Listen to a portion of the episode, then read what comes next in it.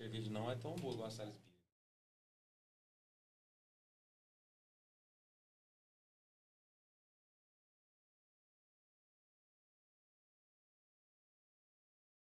cerveja não é tão boa igual a Sales Beer.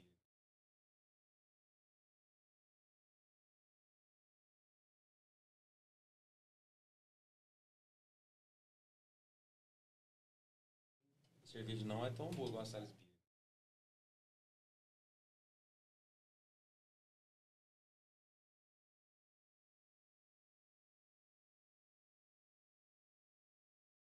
cerveja não é tão boa igual a Sales Beer.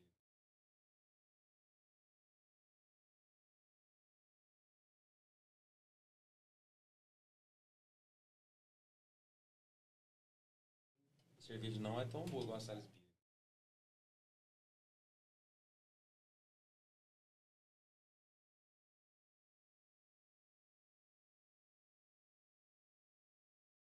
cerveja não é tão boa igual a Sales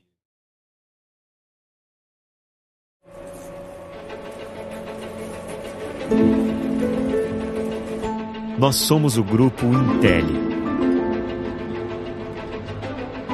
Uma indústria orgulhosamente brasileira, referência nacional e internacional na fabricação de produtos para os setores de geração, transmissão, somos o grupo distribuição de energia e transmissão de dados. Percorremos um longo caminho. Uma indústria orgulhosamente brasileira. Cada passo dado nacional no decorrer das últimas décadas na fabricação de produtos para os setores de geração. O sucesso de hoje começou a ser construído no início da década de 70. Percorremos um longo caminho. indústria orgulhosamente brasileira. Um engenheiro italiano que acreditou no potencial do nosso país e fundou em 1973 a Intel, indústria de terminais elétricos no interior do estado de São Paulo. Eu sempre tive em minha mente que o tamanho de uma empresa é proporcional ao espaço que você dedica a ela na sua mente e na sua alma. Nossa empresa, que iniciou suas atividades com a fabricação de terminais e conectores, expandiu de forma consistente seu espectro de atuação nas décadas subsequentes.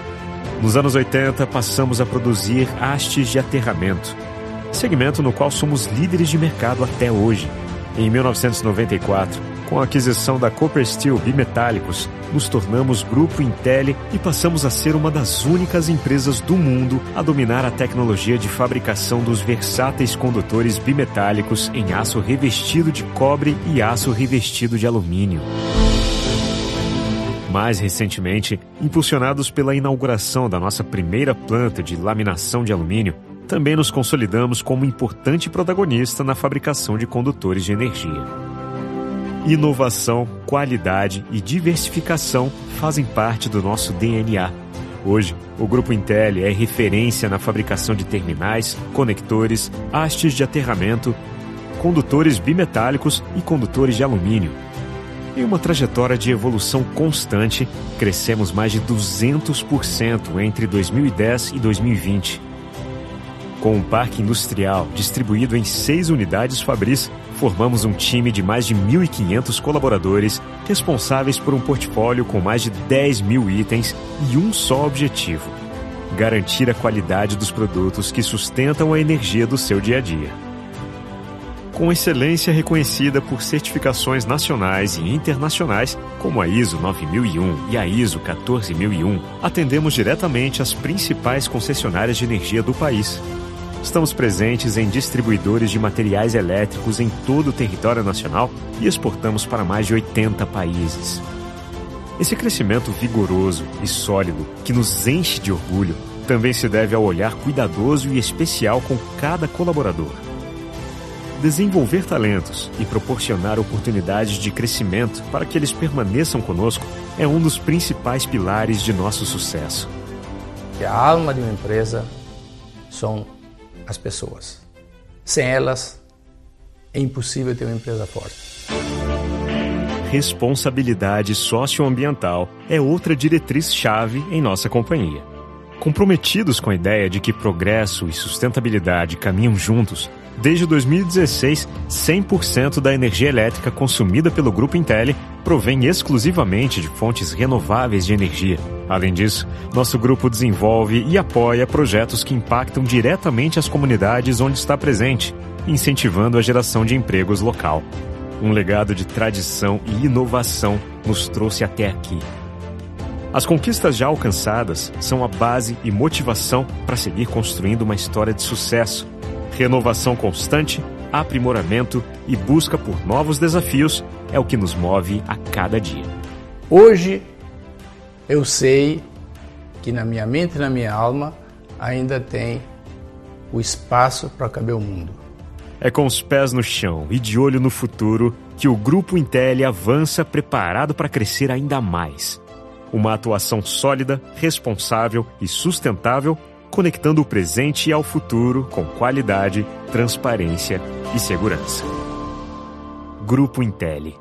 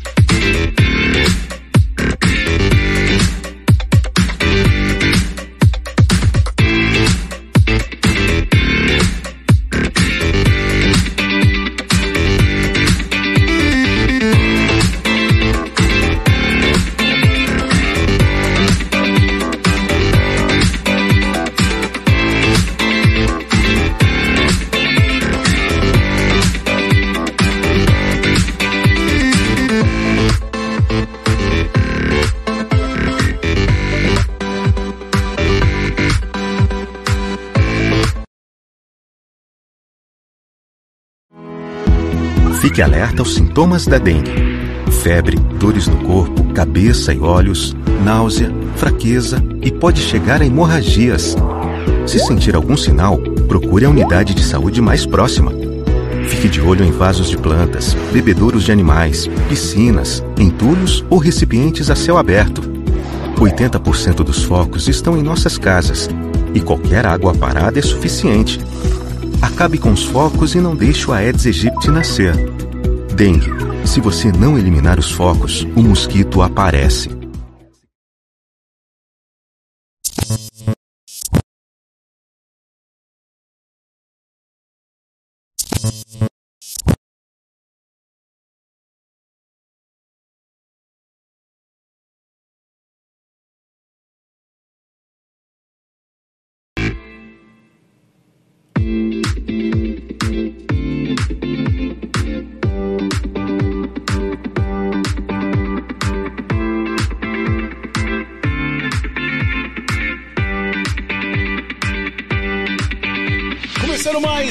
Papo de Hoje Podcast, esse encontro marcado que você tem toda segunda-feira ao vivaço neste canal o Papo de Hoje Podcast. Eu convido a você, gente, não se esqueça, ou melhor, se você não se inscrever em nosso canal, você não pode participar do chat. Então eu convido a você, se inscreva em nosso canal e Claro, vai lá e dê o seu like e participe aqui do nosso chat, mandando a sua pergunta, participando.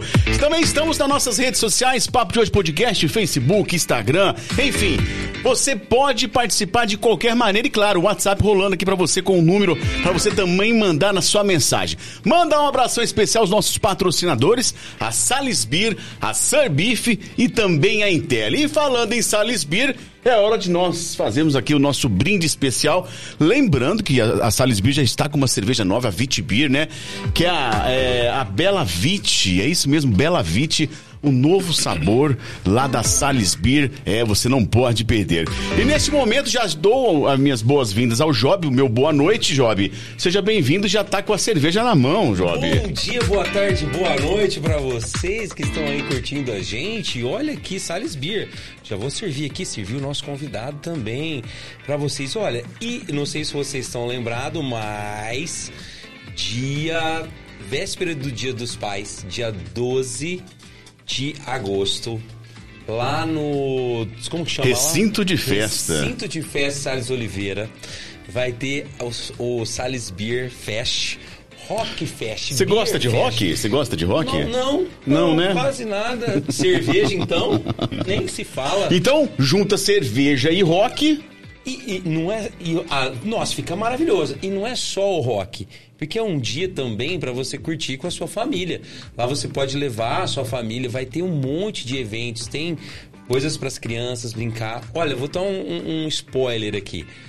À tarde vai ter um show do School of Rock de Ribeirão Preto. É uma escola de rock lá que tem lá e vai vir a galera aqui fazer uma apresentação.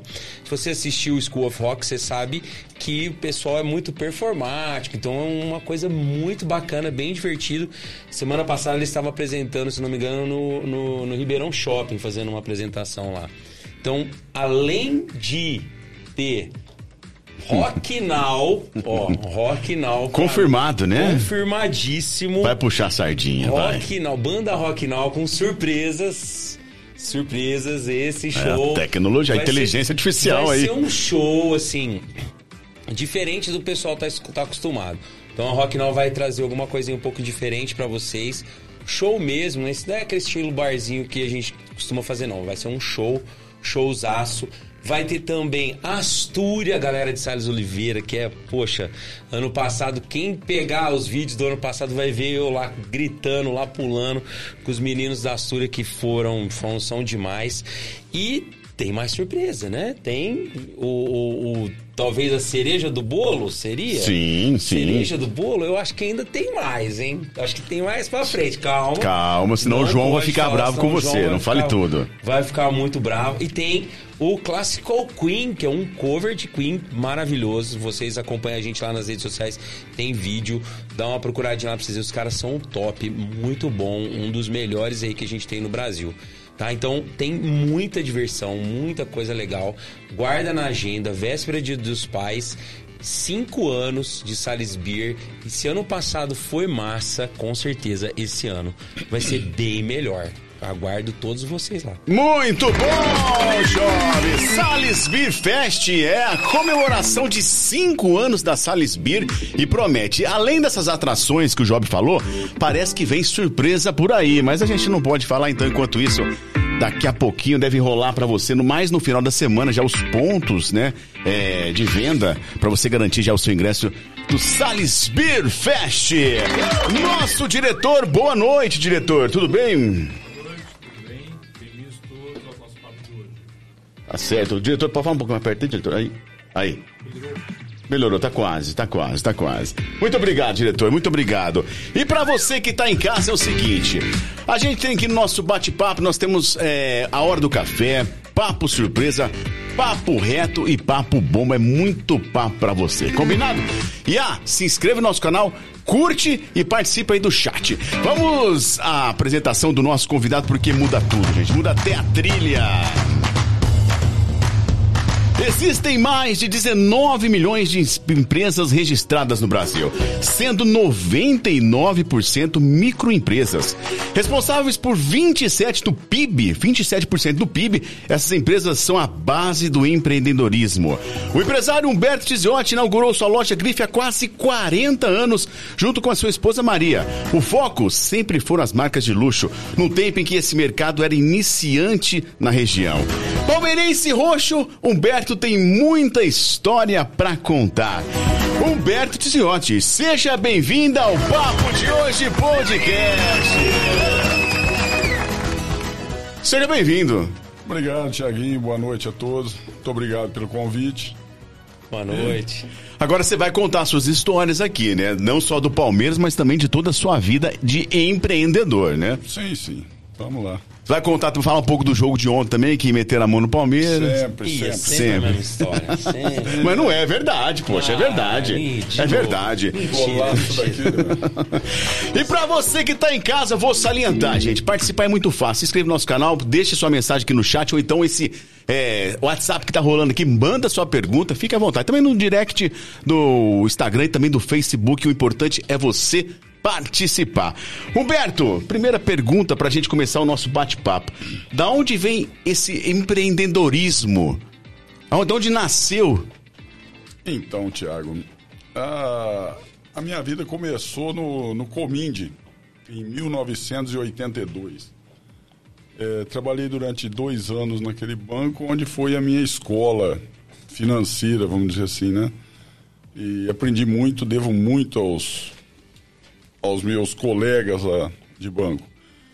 E depois foi acontecendo, a vida foi levando, né? O Cominde era aqui em Orlândia? Ou, Salles. em Salles Oliveira? Salles Oliveira. Nascido e criado em Salles Oliveira ou não? Nascido e criado em Salles Oliveira. Poxa, que legal. E, e, Humberto, você, sua, você tem formação? Sua formação é, ou é da vida mesmo? Ou você tem graduação? Eu sou engenheiro civil. Engenheiro civil, poxa, que legal. E aí, mas a veia empreendedora tá desde sempre. Sim. É, quando eu já trabalhava no banco, que você fazia os atendimentos lá, né? Que eu fui escriturário só. Então você atendia, ali no banco sempre fui muito observador e eu notava que as pessoas do, do comércio em si, os empreendedores, estavam sempre um passo à frente. Na primeira oportunidade que eu tive de abrir uma, uma empresa, que foi a Grife, né?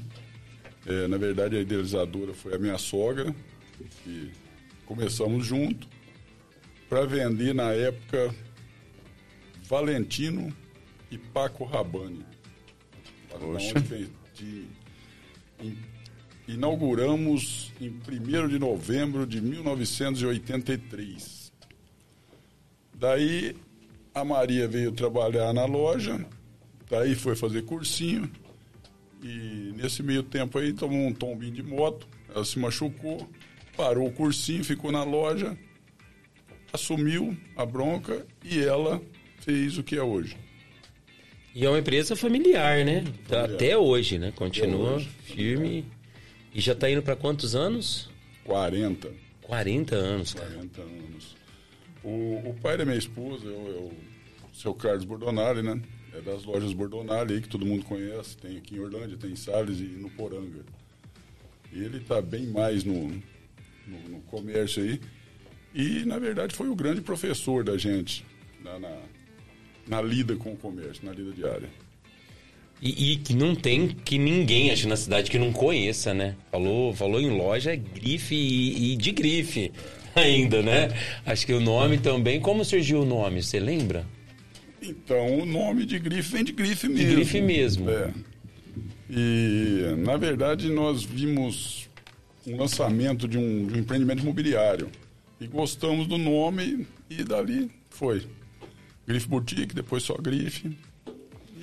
Agora, Humberto, essa passagem sua pelo banco é, é, te fez ter esse feeling pro empreendedorismo?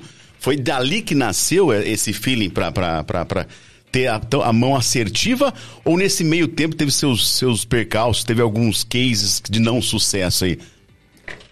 Ô, Tiago, na verdade o banco, ele me deu uma educação financeira que a, vamos chamar da vida acadêmica, não traz isso pra gente, né? Você não aprende educação financeira na faculdade. Você aprende na prática. Hoje, estão muito mais evoluídos, mas na década de 80 nem se falava em educação financeira. Eu acho que eu adquiri isso muito no banco.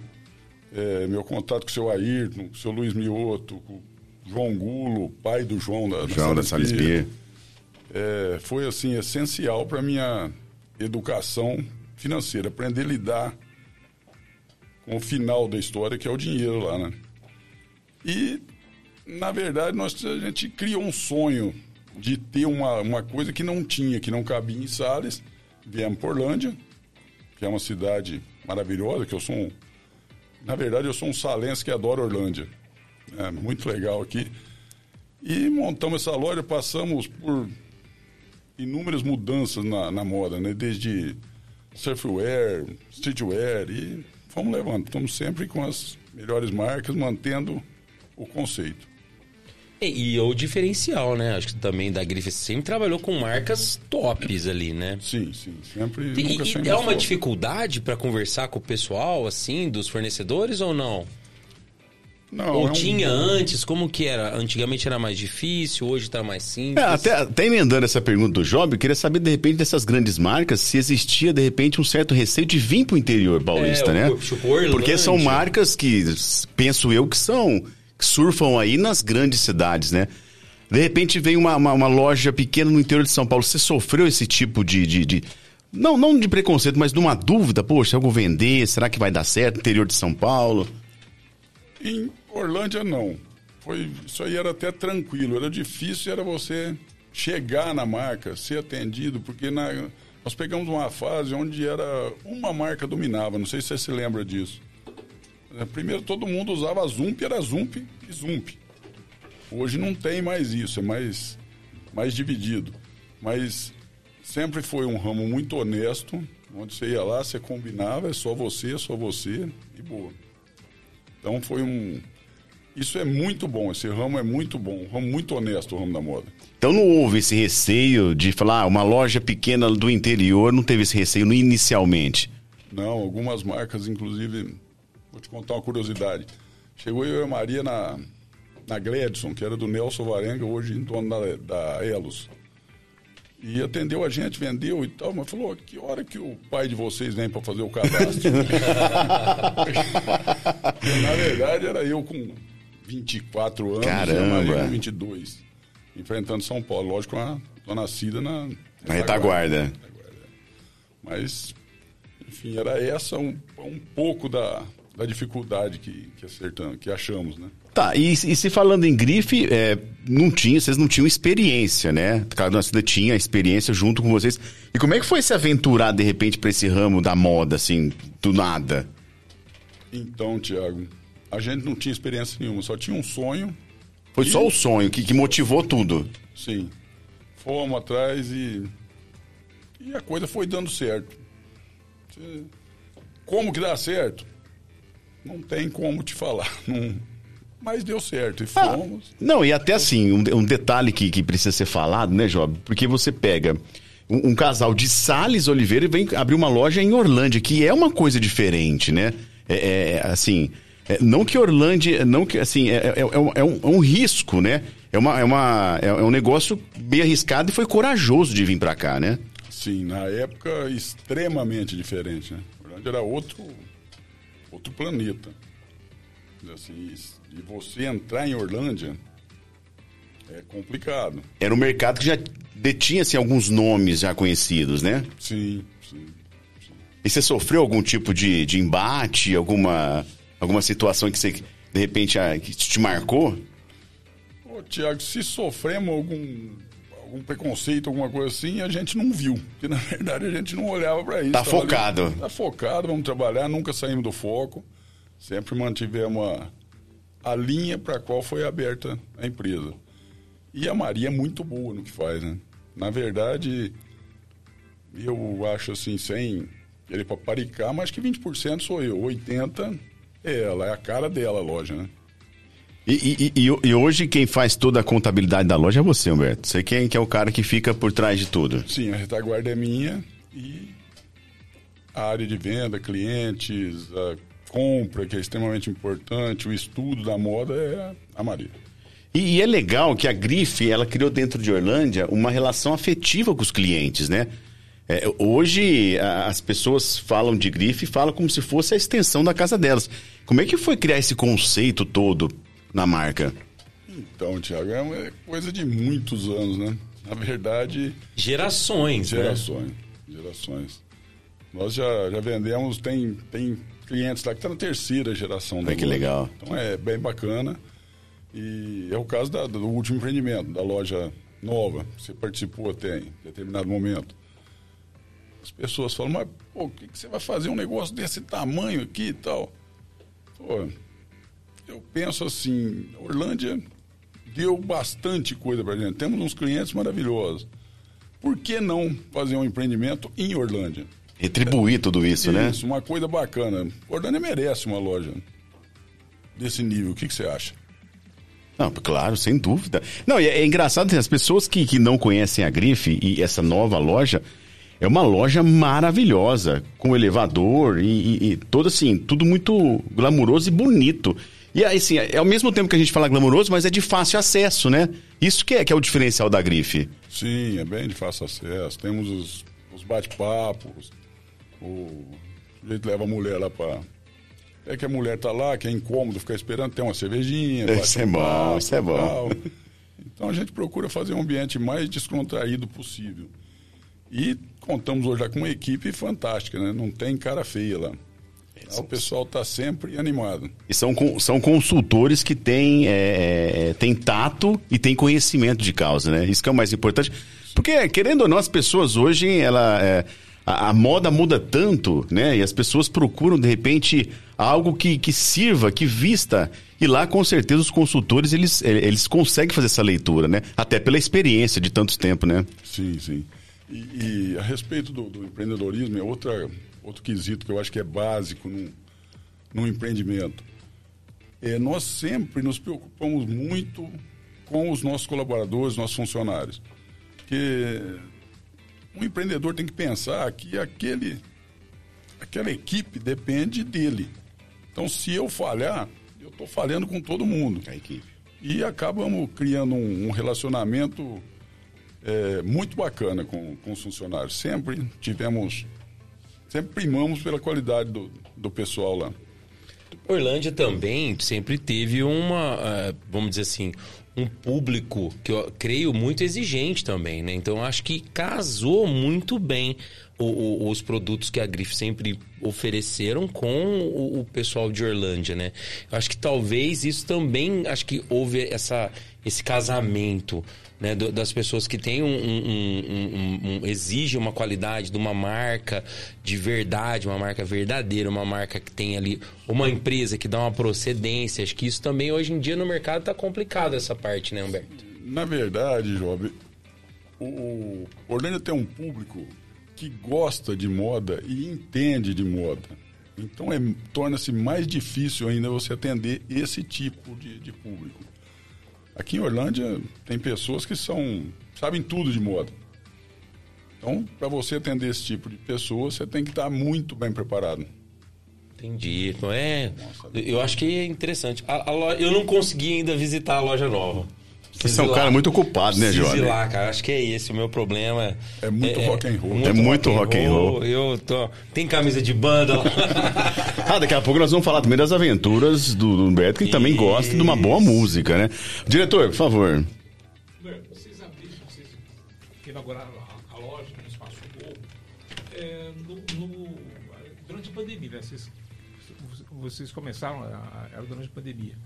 E foi justamente no momento em que muitas empresas estavam se voltando para a internet.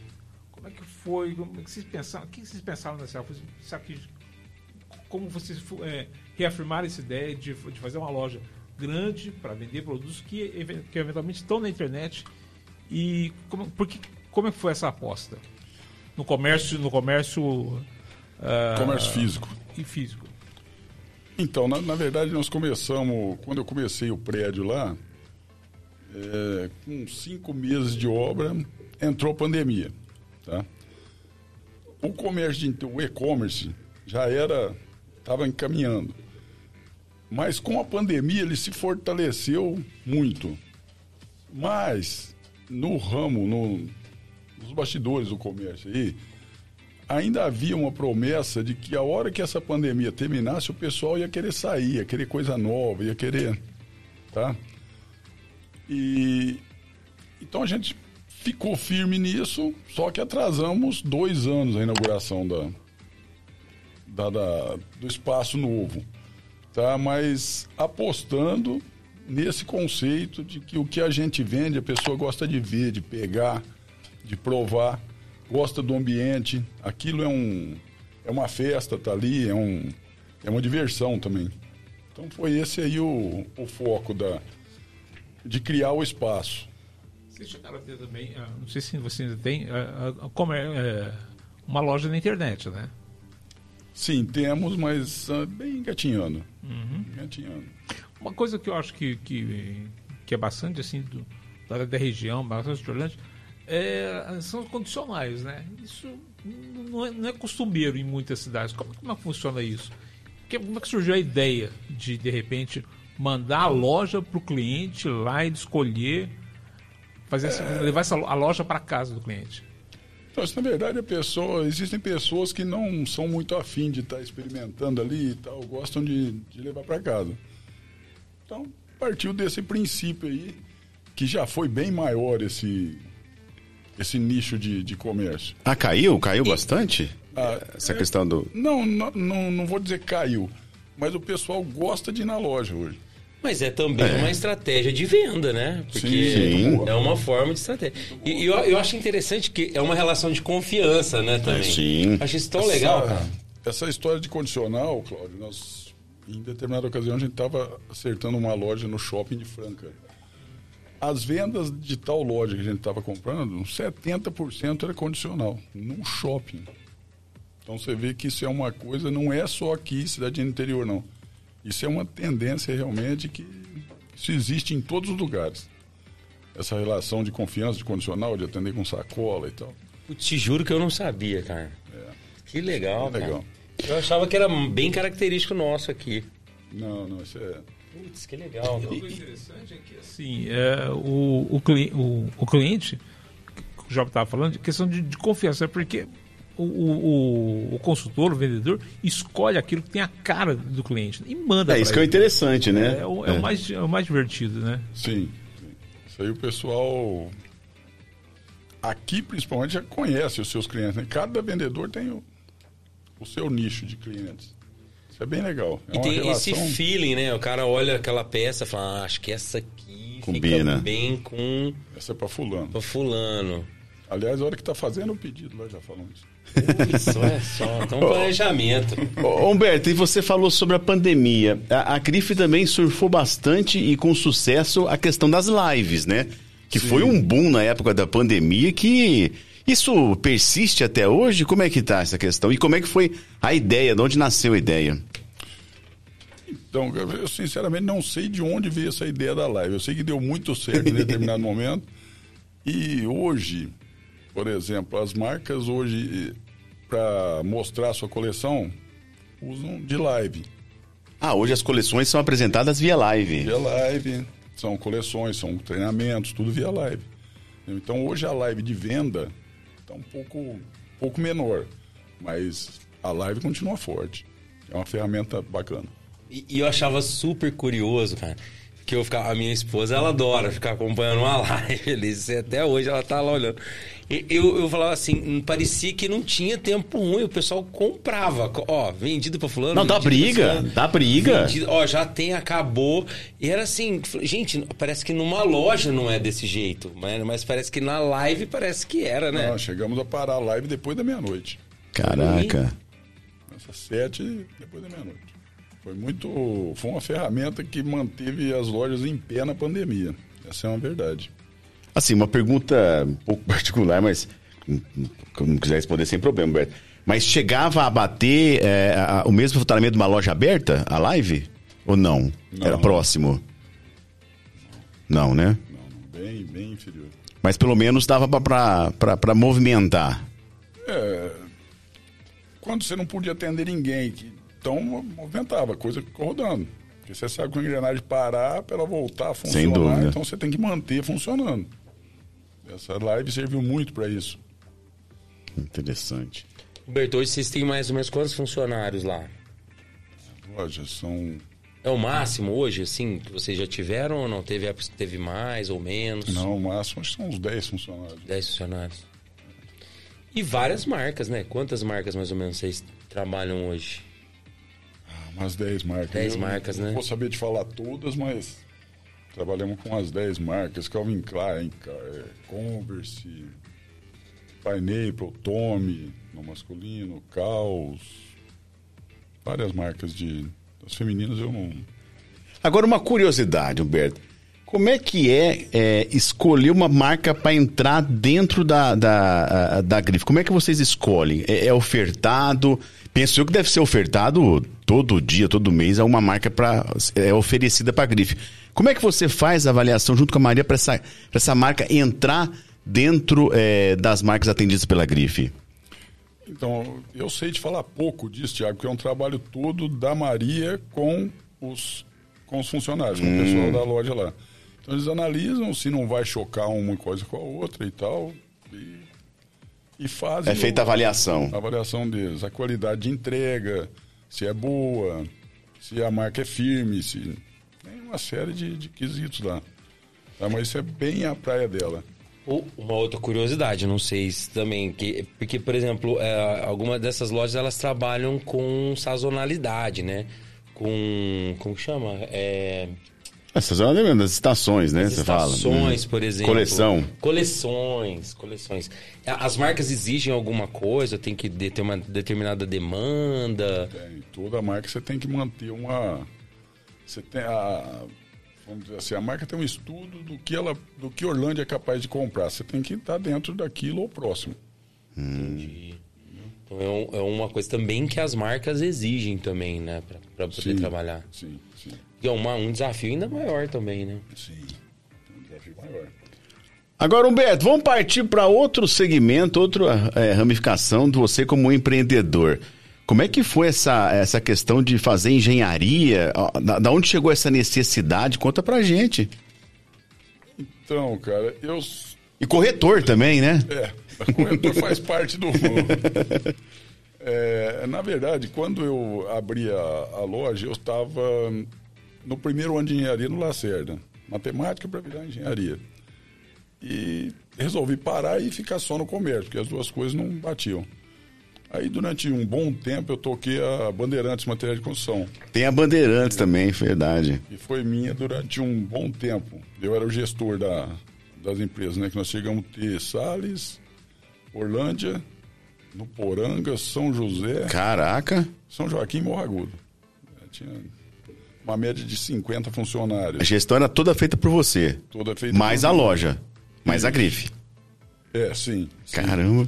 E aí nessa época a gente compramos umas áreas e eu já mexia com construção. Quando eu vendia a empresa, eu fiquei meio tranquilo, resolvi acabar o sonho da engenharia.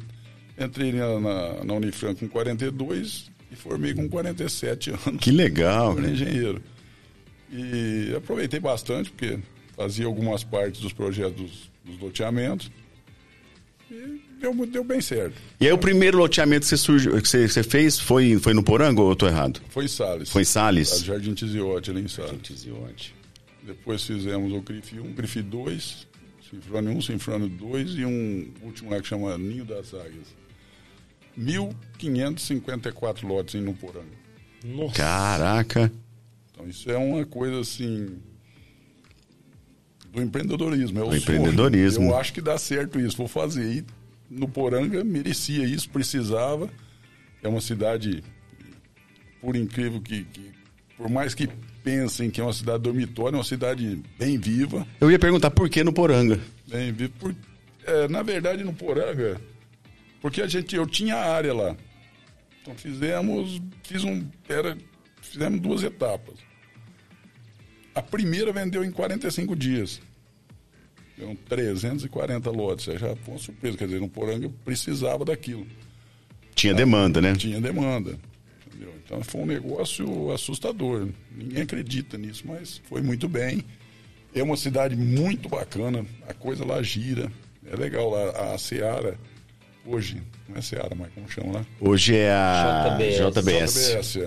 é uma empresa que tem 2.500 funcionários, que tem uma política de levar o, os seus funcionários lá para Nuporanga, de criar moradias para eles. Então é uma, um negócio bem legal lá.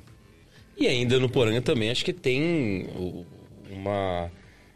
A, a, gente acha ainda, tem esperança de que ela, pelo menos na parte turística, ela ainda engrene, né? Porque ela tem um potencial muito grande ali também para essa área, né?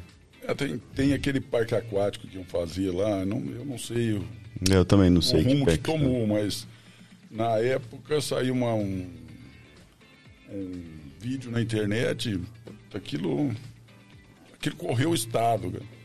Eu lembro, vendemos lotes para pessoal de São Paulo, Barretos, de Olímpia, que é. Caraca, é que já, já, já respira tinham isso, né? É. isso lá, você entendeu? Não, mas ainda há, ainda o pessoal, eu escuto o pessoal comentar que ainda sim eles têm um- um- umas ideias. É, é oportunidade. Talvez falta um investimento de alguma área, de alguma empresa para poder fazer, porque talvez deva esbarrar alguma coisa na questão ambiental, mas do contrário, acho que tem tudo para dar certo ali também. Diretor? Humberto, esse, esse, essa ideia de projeto do Parque Aquático deve ter impulsionado a venda também desses, desses imóveis, né? Ajudou bastante. Ajudou bastante na época. Ajudou muito. No- na época que lançaram, Porque foi, foi uma surpresa para você também, né? foi, não sabia. Uma surpresa. Ah, você não sabia desse- de- dessa questão desse parque? Não. Cara, isso é estar, estar na hora certa, no lugar certo. Que legal, cara, que legal. Humberto, e você parou com essa questão de loteamento ou você ainda mantém esse negócio? Não, a gente mantém, faz a manutenção dos loteamentos lá, ainda temos algumas unidades que a gente segura para construção, que a gente construía também, né? Mas com, com a criação dos loteamentos não dá para levar as duas coisas. Você constrói a casa, você faz o terreno. E é, isso aí é, saturou o mercado, vamos dizer assim. entendeu? Então tá difícil de fazer, ficou muito caro. Hoje o que você gasta para fazer um lote quase que não, não paga. paga o que está vendendo. Então isso é outra coisa de se aprender com o empreendedorismo. A hora E, e o que é mais difícil? É Isso, boa, é a hora de sair, né? A hora de sair. Qual dica que você dá pra pessoa que tá em casa agora e tá, tá empreendendo porque ela conseguiu empreender? Agora, qual que é o momento de sair? Porque, pelo jeito, você tem alguns cases também, visto aí as lojas de, de material de construção, você também soube o momento de sair. Qual é o momento de sair, Humberto? Pergunta de um milhão de dólares, né? Difícil, difícil. difícil. Isso é igual o cara que investe na bolsa lá. Não tem Eu jeito, né? Da hora ou sai da hora. Eu domino o mercado. Você domina nada. É o caos É, aquilo lá. Não tem é. como dominar. Então, isso é. A experiência e o feeling também, né? Que ajuda muito, né? E é muito mais difícil do que vender uma roupa. Alguns do tempo, porque eu acho que é muito mais complexo, né? Envolve muito mais vidas, muito mais. Sim. Eu acho que também tem, é, é, é, por outro lado, envolve também muito algo longo prazo, né? Diferente das vezes a roupa é uma coisa mais curto prazo. Um negócio mais volumoso, mais complexo. É, na maioria das vezes, você está vendendo o sonho da É pessoa. o sonho. É da aí que tá, meu Eu- sonho. Eu costumo né? brincar que eu falo que é o castelo da pessoa. Às vezes você vai. cas- É o mundo da pessoa ali que você está trabalhando. Então realmente é muito difícil. E eu ia te perguntar. ah, igual, por exemplo, em Orlândia, por conta da cidade aqui, é muito mais difícil você fazer uma- um loteamento, né? Porque aqui em Orlândia a gente tem a questão da- das avenidas.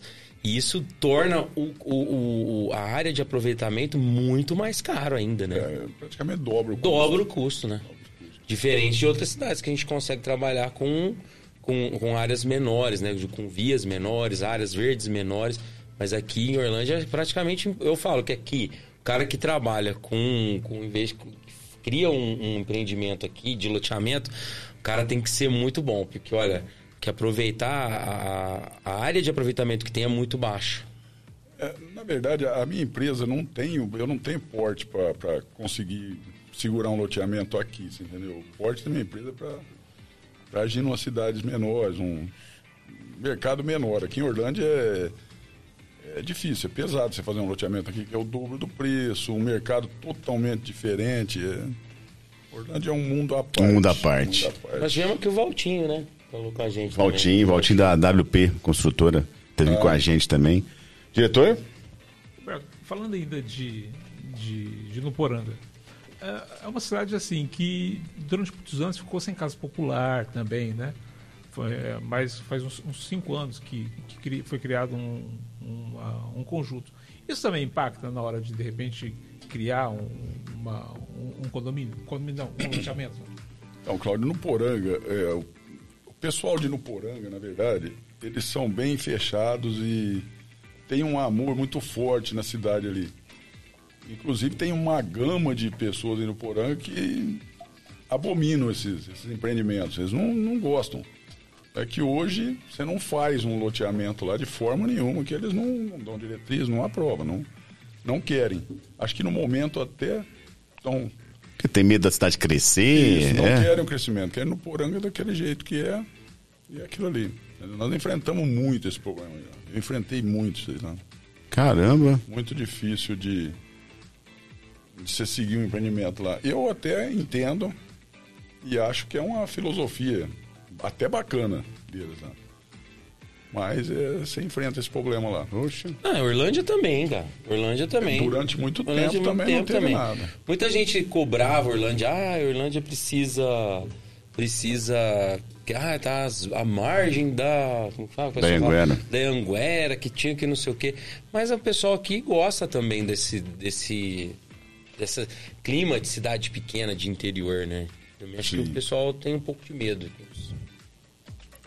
Deixa eu mandar um abraço aqui pro pessoal que tá participando aqui. Continue participando, manda seguir seu WhatsApp, tá? Tá rolando aqui em cima o número do WhatsApp. Também você se inscreva em nosso canal, dê o seu like e também manda sua pergunta também do direct do Facebook e também do Instagram.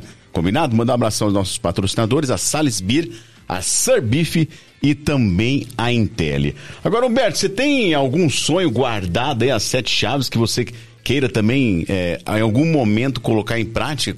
Que para empreender nesse ramo? Então, cara, agora eu tenho um sonho bem maior da com Salles Oliveira, né? Eu me criei em Salles Oliveira e passei grande parte da minha vida dentro do Clube 11 de Outubro lá. E com a, o passar do tempo aí, as mudanças políticas, econômicas tal, o modelo de clube ficou uma coisa ultrapassada.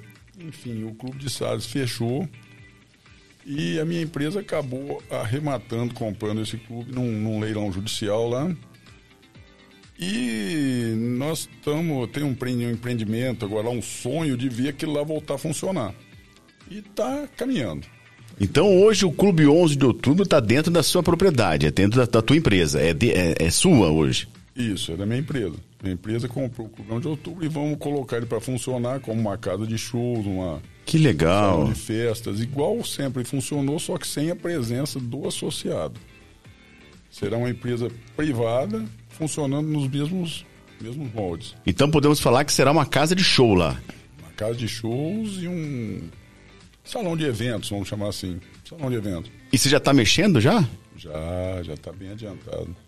Poxa, que legal, hein? cara. Bem adiantado. Não Recupera- sabia. Recuperamos a piscina e agora a gente achou que ia dar para usar o, o telhado que tinha lá, não deu.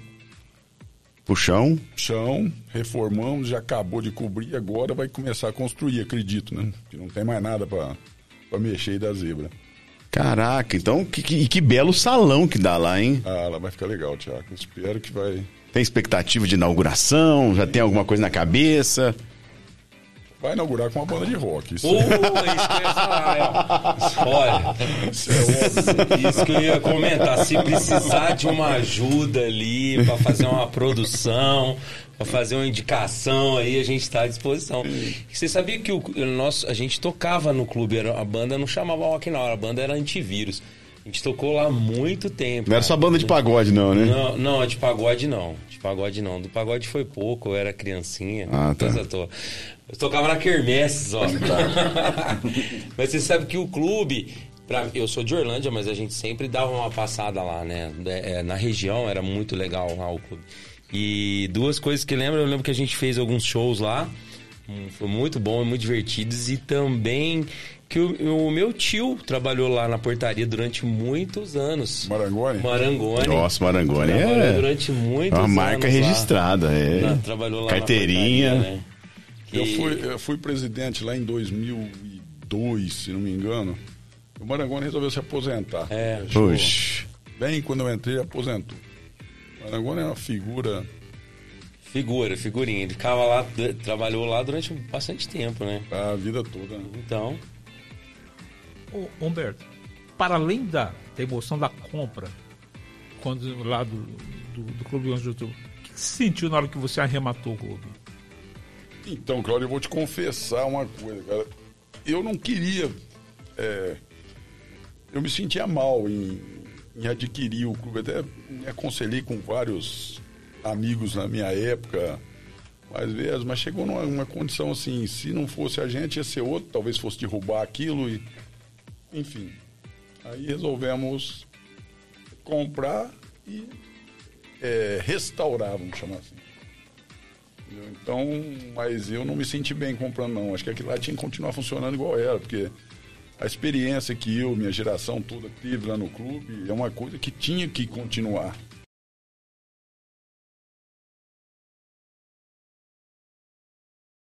Sim, sim, sim. Eu acho que todo mundo que mora em Sales tem uma história com o Clube 11 de Outubro, né?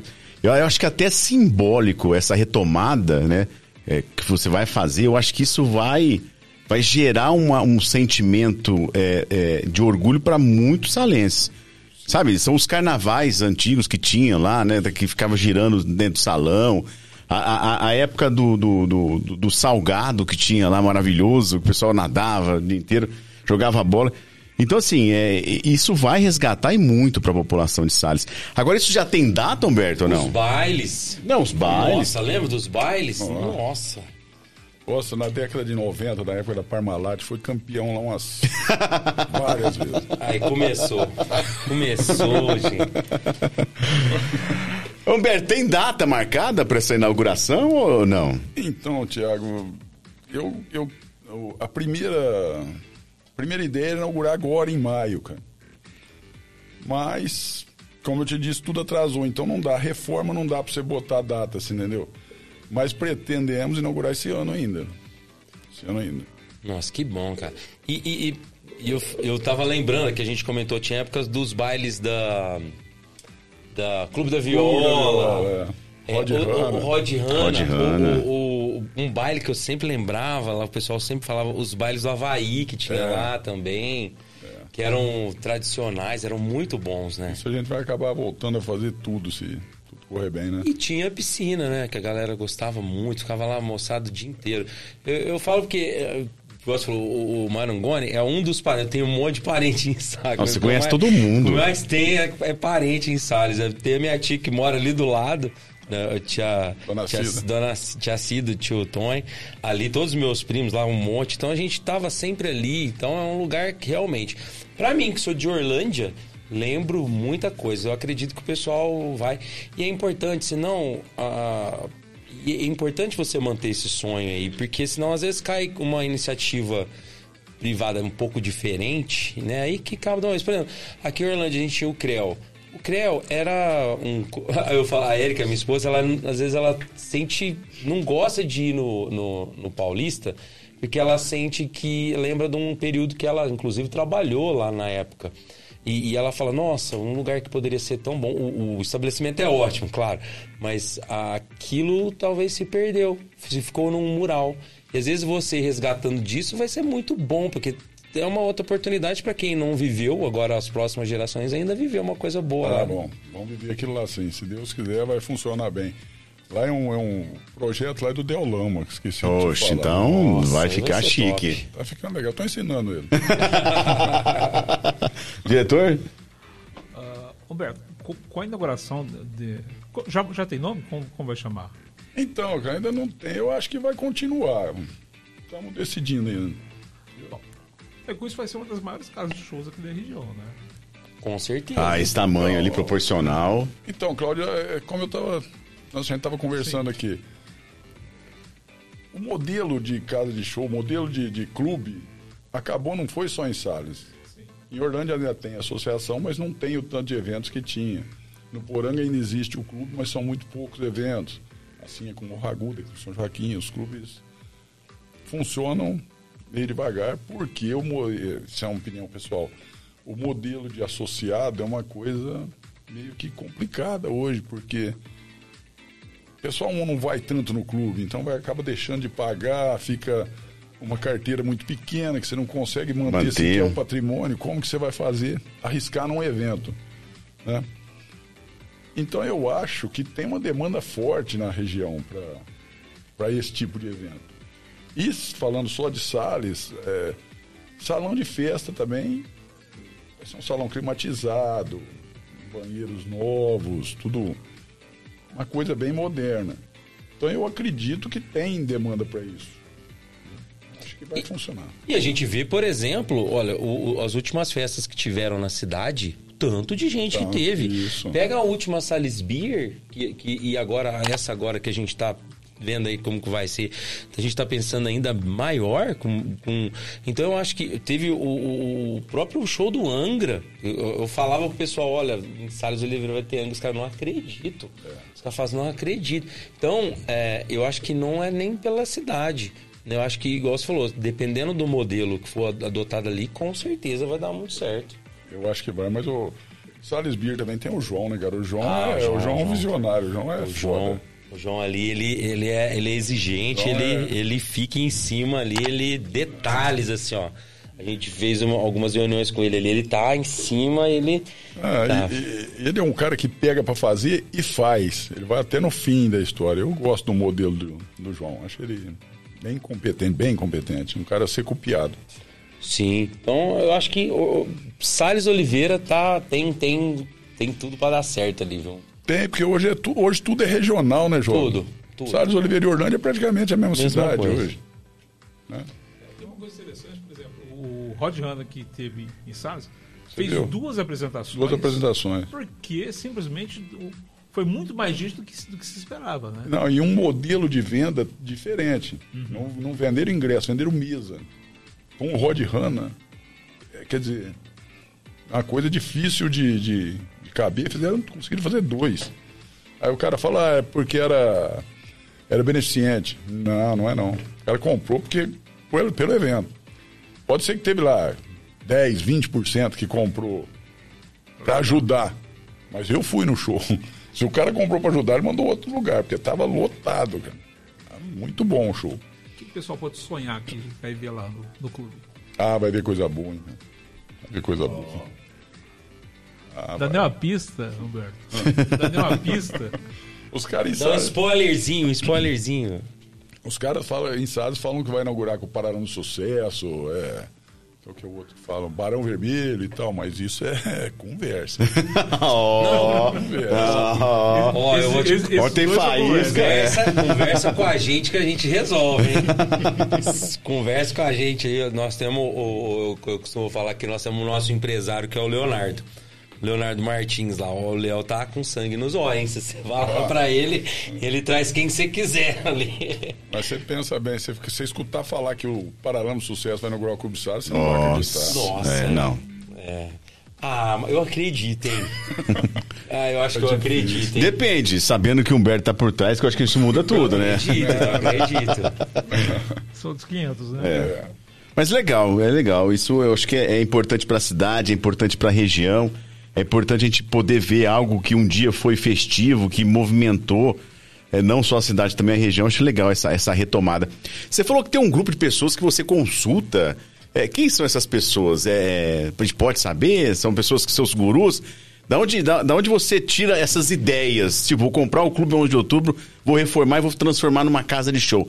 É você ou você, é, de repente, é, tem esse grupo que te ajuda? Não, você sempre tem os caras que você escuta mais, né? Os formadores de opinião, é tipo o João Gula é um cara que tem essa, esse feeling. É, eu não sei onde eu li que o cara, numa entrevista, ele falou que você tem que se associar a pessoas que estão animadas. Sim, te joga pra frente, né? E se for se associar com pessoas que é só o dia ou mês, aí. Não arrisca, não. É, então. Falando em João Gulo, olha só quem tá aqui no nosso chat. ó. Pronto. Deixa eu falar um oi aqui rapidinho, ó. A nossa querida Carolzinha Bianco. Oi, Carol. Beijo pra princesa. Cuida dela aí, tá? Carol, boa noite. Um abraço a todos e um ótimo programa. Obrigadão, Carol. Estamos com, sentindo a sua falta. Olha quem tá mandando aqui um abraço, ó. João Gulo Júnior. Conhece? Opa! Abraços ao meu amigo Humberto, tá mandando aqui. Grande abraço pra você também, João. E o João tá colocando aqui, ó, vamos inaugurar com Sales Beer. Pronto. Aí, ó. Já Já, tem a banda de rock. Já conversamos sobre isso. Nossa, mas que legal. Poxa, Salles fazendo, fazendo diferença. Fazendo aqui. diferença na região. Isso é, isso é- isso é muito Não, importante. e no mundo, né? Também com a Salles Beer. Prêmios. Agora, Humberto, vou dar um mais, mais, vou tentar puxar mais informação desse seu novo empreendimento. É, Você já pensou em quantos shows mensais, alguma coisa desse tipo, como organizar? Você vem pensando isso ou você vai esperar é, terminar para você começar a, a pensar em algo? Então, Tiago, a casa vai ficar com uma capacidade liberada por, pelos bombeiros tal, de 1.900. Oh, desculpa, é isso mesmo, 1.960 pessoas, uma coisa assim. Interno e Nossa. externo. Não, desculpa, é 1.196 pessoas interno, com possibilidade de você colocar mais mil na piscina. Caraca, Nossa, nossa, Gigante. diferenciado, hein? Eu não sei se a gente vai conseguir isso. Embora quando eu fui presidente lá, a gente fez um show com o Rod Hanna e colocamos duas mil pessoas lá. Num 11 de outubro, num baile de aniversário. Acho que foi a Caraca. primeira vez que o Rod Hanna tocou em Salles. Mas eu não tenho essa pretensão toda, não. Acho que se fizer ali bonitinho só no salão, vai dar pra fazer coisa boa, né? Ó, tô pra te falar que você consegue bater esse recorde Eu aí, acho hein? que sim, hein? Ah, bate esse recorde tranquilo. Eu também acho. Não, e o importante é que você está tendo também esse cuidado da questão de bombeiro, da questão da, da, da, da segurança. Isso, isso é muito importante as pessoas saberem também, né?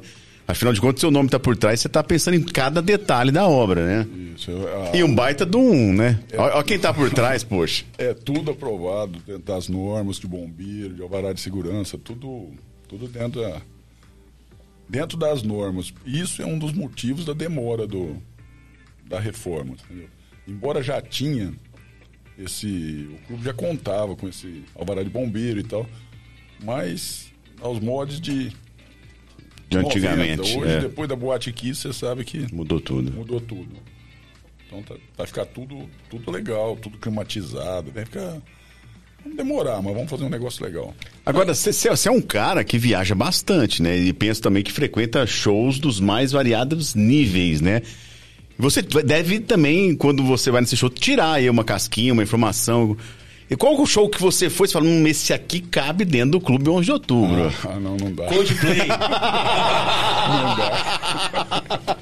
Não dá, né, jovem? Aí não dá, aí é muita coisa. Rolling Stones. Não, algo que você, algo, algo que você foi, então, ó, esse aqui encaixa, esse aqui dá pra ir. Ah, cara. No esse show que eu assisti, não, não- tem muita vontade. Pra mim seria um sonho trazer o Paralamas aí, mas como? É, tem que estudar lá na frente. Pra você que tá em casa, ele falou cinco vezes para Lamas do Sucesso, então há uma possibilidade, hein? Mas, ô, ô, quer ver um, um- um pensamento bem mais simples de entender? Quantas pessoas cabem dentro do Dom Pedro? Do Pedro II? O Pedro II Pedro joga no II. Google. Joga no Google. Quantas Vê o nosso é diretor a ali. capacidade? A gente tem shows aqui, ó, em com uma capacidade inferior a essa. Bem inferior, inclusive. Então, às vezes, eu acredito que dá sim. Depois eu vou te passar um- um- uns números interessantes aqui pra você ver.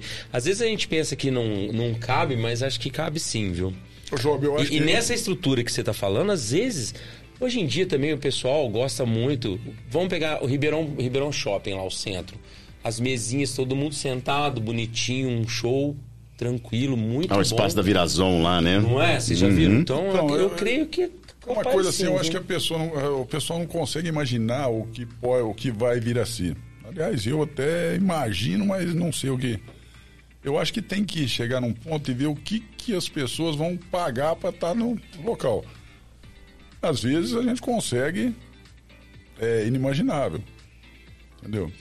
Não sei se vocês estão entendendo. Sim, sim, Não, sim, e sim, depois sim. da claro. pandemia, eu vou. eu- Até- sentir que público você vai atender, né? Isso, mais ou menos Depois, isso. depois da pandemia, o que aconteceu, que a gente, pelo menos eu que toco na região inteira aqui, a gente vê assim, um- um- uma manifestação das pessoas muito maior do que antes. Acho que o pessoal ficou muito tempo dentro de casa Isso. e agora o pessoal quer sair. Ah, é, foi, é pós-pandemia. Não, gente, já faz um tempo que acabou e a galera. E, e a tendência que a gente está vendo é de aumentar. Tanto que nós mesmos, que, que te- nós estamos com, com uma agenda super lotada. Por quê? De tanta demanda que tá tendo para tocar, né? É o que eu te falei lá no começo, Jovem. O mercado aposta nisso. Sim. O mercado como um todo aposta nessa retomada que eu acho que já está em plena, pleno acontecimento. Graças a Deus. O diretor trouxe a informação aí, Dudu. É, o Dom Pedro II tem capacidade para 1.588 espectadores. Aí, sentado. É. Então, Sentado. Depende do layout aí, né? Da, da- da- da- do salão. Ó, Sentado, é, mesa. É difícil pôr aquela casa cheia lá, hein? Assim, fala assim, porque às vezes. E, e- e a galera faz show direto lá. Não, é, o sábado, muito show. sábado teve o, aquele, é, o cover do Michael Jackson, o famosão lá, Marcelo, é alguma coisa, mas também tava lotado, pelas Ah. imagens tava lotado. É, depende do layout aí, acho que dá pra, pra, pra, pra- pra viajar bastante. Agora, Humberto, vamos falar um pouco sobre eh, a sua vida eh, particular, Como é, qual que é o seu hobby? Seu hobby nesse meio desse sem- monte sem de- Palmeiras, É, nesse monte de empreendimento, cara, o que, que você faz pra aliviar a cabeça? Além de assistir o Palmeiras. Ver o Palmeiras ganhar já. que hoje tá muito, Ah, né? É um prazer, né? Isso aí virou.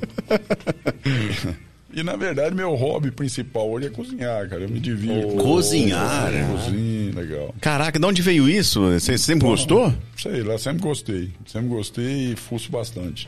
Aí você é aquele cara que construiu aquela cozinha do seu jeito, que ninguém coloca a mão nas suas panelas, é- é- chega a esse nível ou não? Então, minha mulher fala que é minha lambança lá. Né? Ah, é? Sua, sua aquela bagunça organizada. organizada lá. Ou você é meio, meio raiz, gosta de colocar ali um fogão de lenha, alguma coisa assim, não, é mais Então, sofisticado. Eu tive isso em casa, cara. Eu tinha um, um local na minha casa lá, chamava de barracão. Tinha fogão de lenha, forno de pizza e tal. Um dia putemos fogo no, no, no forno lá, cara. E o pizzaiolo mancou, viemos em Orlândia procurar outro, pegou fogo. Tá brincando? No barracão inteiro? Destruiu, cara. Putz. Pegou fogo geral, acabou com meu fogão de lenha, aí desanimei de fogão de lenha, larga a mão. Aí fez, fez uma cozinha no molde de aulama, mesmo, mais moderna. Mais modernão. É, mais, mais bacana. E, e- e- e quais são as suas especialidades na cozinha? Você fala assim, opa, isso aqui ninguém faz igual eu. Cara, faço cada pão italiano que você não acredita. Pão italiano? Poxa, aí ficou interessante, hein? É, O pão? aquele pão casquento, assim. Caraca. Ah, Receita da família ou aperfeiçoou? não, foi aperfeiçoando. Foi temando. Tentativa e erro. Que legal, esse aqui é o melhor, né? E, e aquele pãozão recheado ou é o pãozão tradicional mesmo? Faz tradicional, faz recheado. Tinha minhas vaquinhas lá, fazia queijo, cara. Nossa. É, a pandemia fez isso com as pessoas, né? Ah, e- e- essa paixão pela cozinha nasceu na pandemia.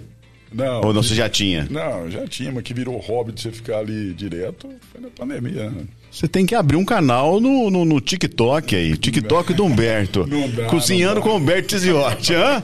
E, e queijo é um É, uma- é um empreendimento. fazer, né? Queijo é um negócio complicado de fazer, né, cara?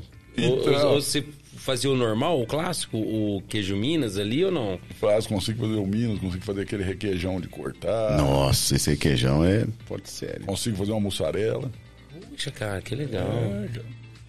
Tudo assim, para consumo próprio, tá? Poxa, mas não pra tá. postar, não. Tem até uma pergunta, tem até uma pergunta que de vez em quando cai aqui no, no, no nosso papo surpresa. É que se eu fosse na sua casa hoje, Humberto, o que, que você faria De almoço. de almoço? Ah, Surpresa. Surpresa, você não tem que comprar nada, tem que ter o que tem lá. com certeza ia ter um pão, né? Que esse Aí um pão, bem, um pão. esse bem.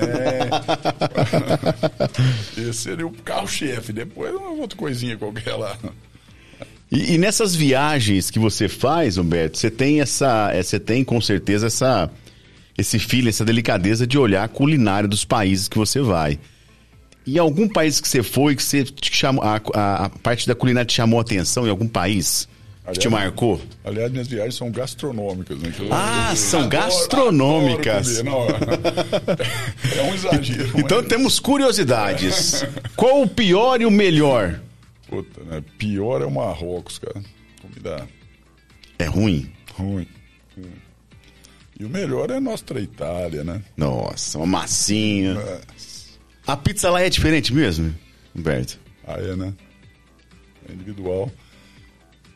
Eu fui uma vez numa pizzaria lá, cara, lá em Savona. Ainda era na época da máquina digital, não era no celular, maquininha digital. Não. Aí foi eu, o Nego Bordonal, que é meu tio da Maria, Maria Helena. Aí fomos lá, cara, eles pediram uma coca, quanto que é? 4,50 euros. Falei, pô, quanto que é o, vinho num lambrusco lá? O cara falou assim, é 5 euros. Falei, ah, toma vinho, né, cara? Imaginei que ia vir uma taça, Thiago. O cara foi lá num tamborzão assim, encheu uma garrafa igual de água de geladeira. Jarro, não, um jarrão. Botou aquilo na mesa.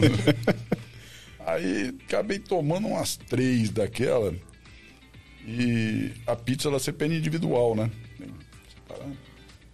Aí chegou no fim, o cara perguntou se gostou e tal. Eu falei, lá no Brasil, que pizza que tem? Falei, o cara faz uma pizza de banana lá, cara, que é espetáculo. Ô, vamos lá, e tal. Aí, entrei na cozinha do cara e fui fazer a pizza. Você tá brincando? É, não virou nada, mas entrei. Mas entrou. Entrei. Esqueci carteira, máquina, tudo. A gente teve.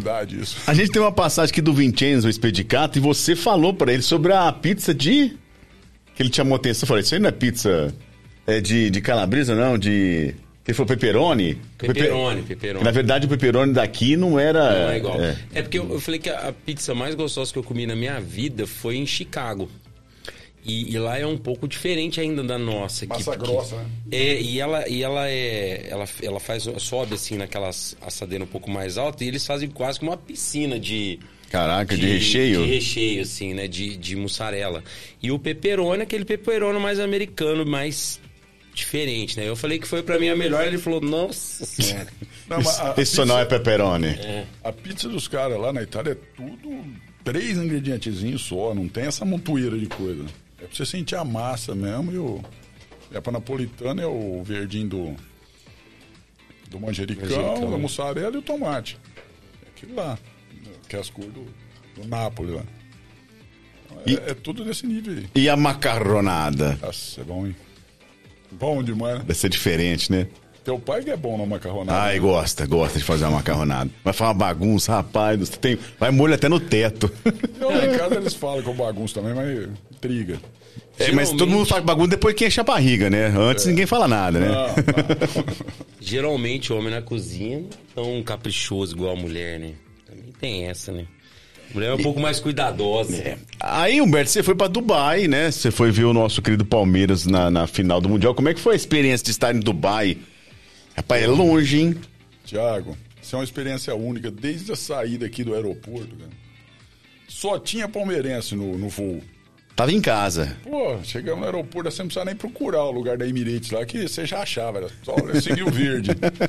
e os caras cantando aqui no aeroporto. Puta, que maravilha. Lá em Dubai você andava só palmeirense, uma maravilha. E a merda do Covid, né? Ah, era a época do Covid. Foi eu, o Pascoal da, da Mordan e a Maria. Nós fizemos em 10 dias, uns 7 testes de Covid. Uma tragédia grega aqui lá. Caraca. Nossa, uma chatice. E em Dubai é um pouco mais tranquilo. Onde foi o jogo lá, um terror. Pegou este guarda. Tem que ficar quietinho e tal. E lá você pode, de repente, gritar, é, igual os torcedores aqui, porque o brasileiro é um torcedor diferenciado, né? Não pode. E aí você encontra. Não tem problema nenhum. Nada. Na rua não, mas no campo pode pregar o pau. É uma experiência maravilhosa. Você, você vai ter oportunidade. Esse ano acho que nós vamos de novo, né? Precisa ver onde vai ser Ah, final. sem dúvida, sem dúvida. Oh, Sem, sem dúvida, sem dúvida. Ó. Vou ter- Fala que isso fica gravado. Os caras pegam só o corte e ah, você falou que ia. mas tem ou não tem? Tem, claro que Tem. tem. Tá doido aí. Tá doido aí. É a lei da atração, meu amigo. Você não aprendeu? Você não aprendeu a lei da É atração? verdade, é verdade. Você não Tá aprendeu? precisando atrair um pouquinho mais. é isso. Oh, meu Deus do céu. Mas e essa paixão aí? É pior que o Thiago, palmeirense, roxo, laranja? E o Thiago tem uma história, hein? Então, isso que eu tô querendo saber. Tem um negócio de trio elétrico aí. que Então, história é essa aí? Palmeirense contrata o trio elétrico, sai antes, porque é certeza que vai ganhar.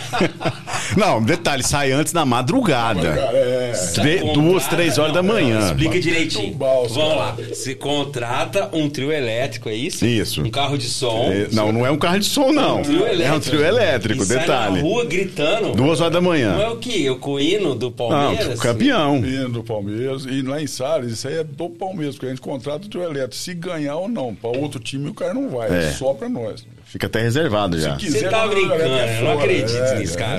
Sério mesmo. Eu, não- eu não consigo gritar. Na cidade de noite? Sim. De madrugada? Sim. Esse jogo era às 10 da noite, acho. A gente tava na casa do Tita lá, que é perto do pai dele. Aí veio o trio elétrico, ô Tiaguinho, pega o microfone aí que eu pego o outro aqui, vamos perturbar os corintianos. Nossa, vocês o cara ia com o trio elétrico e nós falando, um do lado do outro, e churiçando os E, corintianos. e vocês Duas sabem horas da manhã. de todo mundo, né? Duas horas da manhã. Passando na rua e gritando o povo. Aí ferrou, cara. Aí o Palmeiras perdeu pro Boca. Vocês sumiram. Aí tem que te aguentar, você tem que saber, né? Tem que saber que tem a volta. Isso faz parte do processo. Essa é uma plaquinha, estou de viagem. Tá louco. E bom que na época não tinha WhatsApp, né? Porque senão você é hoje, pelo amor de Eu- Deus. Cara, eu não consigo acreditar, velho. Sério, Trio elétrico. Essa final contra o Santos aí andamos antes do jogo, até perturbou, perturbou. Aí ganhamos, aí perturbou mais. Mais ainda. Agora, essa paixão pelo Palmeiras vem da onde, Humberto? A família, né? Família toda palmeirense? Qual que é a maior loucura que você fez pro Palmeiras? Além dessa? Palmeiras um monte, hein, cara. Palmeiras teve uma vez que estava jogando na, naquela época da Parmalat lá. Estava no clube assistindo o jogo. Inclusive estava o João Bonadil, que era prefeito junto lá. O Gito. Saímos do clube, pá, pá, pá, foguetório, pá. Palmeiras. Aí tava indo embora já, todo mundo tinha bebido um pouco, é lógico. Fumacinha assim em cima do parquinho infantil lá. Aí falou, fumaça lá, Gito. Falou, não, deixa aí, vamos na passeata, amanhã nós apaga isso. Pra gente ver isso. Pô, não chegou na esquina, o fogo subiu, velho. Pegou fogo no, no parquinho lá. Aí entramos, todo mundo apagando o fogo. Acabou com a graça da passeata. Enfim, Até esqueceu fogo. Pô, fogo colocaram no fogo no parquinho, literalmente. É. Sorte que tava o prefeito lá junto. Qualquer coisa, né? Ô, Humberto, você é um cara que frequenta bastante o Alice, o Alice Park? É, é sócio? Não, já fui há algum tempo. Aí outra curiosidade, na época da Parmalat, o... tinha um departamento no Palmeiras que chamava-se é, sócio do interior. Então você pagava uma, anuidade lá, um- uma coisa simbólica, e você elegia um cônsul do Palmeiras na cidade. Ó, Aí tinha chega- isso? Opa, chegou esse cara no João Bonadil. Os palmeirenses da cidade, mais chato que tinha, dos mais novos, era eu e o Fernandão, filho do João. Aí um dia me chama o João Bonadil na prefeitura. Humberto, vê esse Olavo Reale aqui, ele precisa eleger um cônsul do Palmeiras em Salles. Ô, João, vai ser você, né? Bom, eu falei, não, é você. Louco. É. Enfim, aí eu fui cônsul do Palmeiras com diploma e tudo durante uns cinco Que- anos. Ganhava o que com isso? Só o diploma? Não, você tinha direito a mandar, mandava time lá da molecada disputar um campeonato. É, fazia tipo um torneio início, lembra o torneio início? Lembro, lembro, lembro, lembro. Mandava a molecada lá, você podia ir. Se fosse no campo lá, você podia entrar nos vestiários e tal, mas nunca usei disso. Mas mandar time, mandava todo ano lá. Caraca. E, e contar papo pros outros, né? Tem que falar, eu sou cônsul do Palmeiras. Tinha carteirinha, né? Tinha que mostrar o título. Tava, tava indo pra São Paulo uma vez na frente da Clabin lá, sabe? Sei. Num pau, rapaz, por isso eu parei. Aí o cara veio, documento, senhor. Que eu sou cônsul. do Abri, Palmeiras. não, abri a carteira, assim, ele viu a carteirinha. Falou assim, o senhor é do Palmeiras? Falei, sou da diretoria. Falou, boa viagem, senhor. Com certeza era um policial palmeirense. Olhou meus documentos, cara. Eu conto isso, as pessoas não acreditam, mas é verdade. Então, em algum momento deu certo, valeu a pena. Deu, deu certo. Putz. Agora, hoje você não é, você não, não, não- é sócio, não, não- não faz parte. Não, isso durou algum tempo lá só. Só, só, sócio torcedor, né? Desse, todo mundo é. Agora, você, como um bom palmeirense, Humberto, é, que, aqui você. É, é, é, por que, que o Palmeiras tem passado por esse momento bom? Né? A gente sabe que, que, que, que é uma administração diferenciada, é um, é um ramo que você atua muito bem, é questão do empreendedorismo. O que você é, atribui esse sucesso do Palmeiras hoje? Aí eu acho que foi uma sequência de gestões boas, né, Tiago? Começou lá com o Beluso, depois o Paulo Nobre, e aí os outros pegou a cama feita. Eu acho que é por aí, você não acha, não? Claro, sem dúvida, sem dúvida. Até porque a gente. é, é, a, a gente sofreu na, na questão da construção do, do, do estádio do Palmeiras, né? Que eu acho que o pontapé inicial foi ali, né? Que construir uma, um baita do estádio daquele no meio de São Paulo, não é pra qualquer time, né? Não é pra qualquer time. E hoje a gente vê os números, né? Às vezes as pessoas, ah, o Palmeiras é fase. Claro, todo time tem sua fase. Mas a fase que o Palmeiras vive é uma fase que dificilmente vai sair. Porque a gente vê, de repente, informações, tem molecada na base que já tá despontando, que já vai subir. Ou seja, é, é um ciclo vicioso que não vai parar. E o Palmeiras não tem contratando, não, tem, não é mais aquela loucura de contratar grandes nomes, né? Não tem mais isso. Mantém, né? É. Mantendo. Então o Palmeiras tem um time, os outros contratam, manda embora e o Palmeiras tá ali firme. Não, até aproveitando aqui a presença do Job, o São Paulo está totalmente contramão. Me contrata o Pato e o Marinho, que estavam no Flamengo, poxa. Qual, qual, que é, qual que é a chance disso dar certo? Nenhuma. Zero. Zero. Zero. Zero. Eu Não sei que tá É, querendo trazer. então, um- mas é um jeito de empreender antigo, né? Que isso não funciona mais no futebol brasileiro. Não, não, no Palmeiras não funciona. O São Paulo a tendência é funcionar. Ah, funcionar. Eu que E que funcione. Não funciona. Eles estão no rumo, estão no rumo. O Corinthians também, contratou um jogador bom, pô. Tudo novinho. É verdade, é verdade. certo. Quase não machuca, né? Tá só, Ah, só gorando aí. Sabe o diretor? Quero voltar na, na seara gastronômica. Você dá uma, uma, uma, uma receita pra gente, uma receita simples. Boa. que, O Vincenzo de deu uma receita de um faz- belíssimo macarrão aqui. É, Pô, uma não, receita. mas- uma- Bem lembrado, diretor. Eu não dou conta da receita. Minha, Não, as coisas uma, são todas receita. feitas. Não, ah, dá uma, Uma receita. diquinha, uma dica. É, tudo feito na, na lambança. Vai fazendo na hora, vai saindo. né? Ah, vai no achismo, na É, poção no mágica? achismo, No achismo, é no achismo. É no achismo. Não, mas deve ter uma, uma- um prato especial aí, poxa. Deolamo são amigos que tem uma paeja É, maravilhosa. falar isso, é o prato do Deolão, mas aí é outro nível. E o né? pra... mas qual que é o prato do Humberto? Além do pão, pô. O pão, tudo bem. Agora você me pegou, hein? A família fala assim: opa, ô, bom, hoje o Humberto hoje vai fazer o queijo, é o queijo pão, pelo jeitão. Então, é, é variado, né? O Deolão é só aquilo lá que ele sabe fazer. Ah, tem esse detalhe também. É. Só você escutar isso aí. Ó, vou entregar um negócio aqui, ó. O João tá falando assim, o João Gulo tá falando assim, ó. O queijo é muito bom. Tô com saudade de entregar aquele barril de chopp no domingo e comer um pedaço de Já queijo. tá querendo vender. Aí, ó. Esse é um empreendedor, hein? Esse é um empreendedor. Então, eu tava muito pesado, parei de tomar chopp pra dar pra dar uma emagrecida, ele tá sentindo, velho. Ah. Ó, ó quem tá aqui também, ó. Meu rei, Luiz Carlos Valsec Júnior, conhece? Valsec. O, o Valsec falou assim, ó, o trio elétrico ligou lá em Salles, acordou o povo aqui de Orlândia. Cidade lá é grande demais. Ó, o Valsec tá entregando aqui, ó, que o Humberto é bom de drink também. Opa, tem os Drink, drinks do Humberto? ó. tá Esse- entregando. esse- esse eu só sei beber, Thiago. Só- Só, beber. Olha lá, e o, o Valsec tá falando assim, ó, que lá no Clube 11 de Outubro a reinauguração vai ser de Clube da Viola. Não, não, vai ser rock and roll, mano. Não é, um monte de clube da... Tô brincando. Vai ter clube da Vai viola, ter mas é ter, né? inaugurar também, não precisa exagerar. Né? Tem que ter, né, cara? Um grande abraço, Valsec. Um abraço pra você, cara. Você que sabe que eu adoro sertanejo. Tô percebendo mesmo. oh, meu Deus. E o churrasquinho? Churrasquinho? Gosta de um churrasco? Você dirige uma churrasqueira ou não? Então, você pergunta Você aqui não que eu gosta? não gosto de fazer churrasco. Sério? Ah, não dou conta. O pessoal reclama demais, não. Ah, tá duro, mal passado. É, isso é verdade, isso é verdade. Tem razão. Ah, não dou conta disso, não. Diretor? Vai desse monte de show que você foi aí, qual que você curtiu mais? Opa, o mais marcante, né? Pô, cara. Aí, em, qual- em qual- em- em quais que você foi que, que, que você curtiu? De repente, sim. Não só o mais. Pô, O que, eu acho você que eu- curtiu? Acho que o melhor show que eu fui na, na minha vida foi na, a primeira vez que os Stones vieram no, no Pacaembu. Que teve Barão Vermelho, Rita Lee, um monte de show antes. Mas o Mick Jagger lá é fantástico. Né? Um show. E show internacional é outro nível, né? Muito bacana aquele show. É um espetáculo, na É verdade, um né? espetáculo.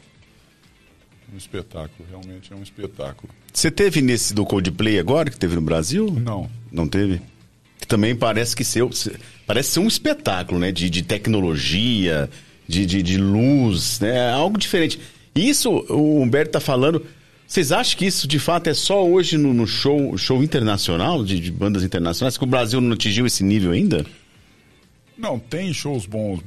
Tá conversando. Um show nacional, o cara acha que ele tem que atrasar duas horas. O show internacional, o cara bateu aquele horário, pau. Esse show do- dos Stones aí, até que estavam tocando as bandas nacionais, era um som. A hora que entrou os caras, velho. É diferenciado. É outro naipe. Mas tem show muito bom também brasileiro, né? Tipo, Então, né, cara? Eu, eu adorava o João Rock. Ia todo ano no João Rock. Mas agora relaxaram, superlotou aquilo lá. comercializou Três, demais, né? palco. Tava falando pro jovem que nos primeiros, você ia lá, você conseguia ficar bêbado na- no gargarejo ali, comprando uísque, cerveja ali. Uma maravilha. Adorava o João Rock. Capital Inicial também tem um show do caralho. É bom Capital Inicial, né? Eles vão estar lá. João Rock, né? Muito legal. É, o- o- hoje em dia nós temos o- o- esses, esses o investimento, né, que a galera tem. Você pega um show do Iron Maiden, né, os caras trabalham vários outros tipos, né, não é só o- aquele aquele telão luz palco, não é só isso, eles trabalham outras coisas também, né? E, e- e dependendo do show que você vai vai trabalhar, você vai ver é, a exigência que a banda tem de equipamento, o set que você tem que montar ali é diferencial, é muito grande. Mas assim, eu já fui, graças a Deus, em vários shows internacionais, nacionais. Exalta Samba. E, e, e- Exalta Samba não. E, e, e eu, assim, vou falar que tem muito show bom. Às vezes o pessoal tá preocupado só em, em ali fazer um som e pronto. Alguns se preocupam mais com o espetáculo, né?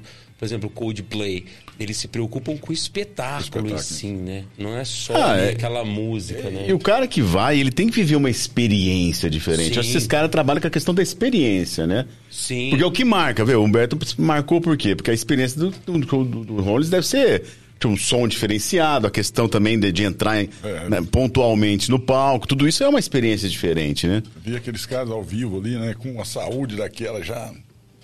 Sim, e, e aqui em Ribeirão, a gente estava comentando antes de, de, a gente começar a entrar no ar aqui. A gente está tendo shows aqui em Ribeirão com uma qualidade excelente, cara. Coisa boa. E, e eu falo assim, o mais interessante, você chega lá, é, é duas horas de programação, né? Você, às vezes você tá lá em Ribeirão, você vai e volta, sai da sua casa e vai no show, deu duas horas. Antes, antes para você ir, eu gostava muito de ir para São Paulo, eu já fomos até em, em BH ver show.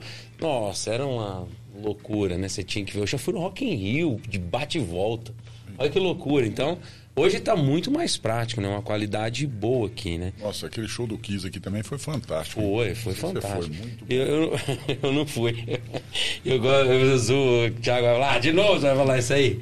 É porque eu não quis ir, entendeu? Outra coisa, que eu- outra coisa que me marcou também de espetáculo, cara, eu assisti o Fantasma da Ópera, Fantasma da Ópera. música ao vivo no Piccadilly. Circos lá na.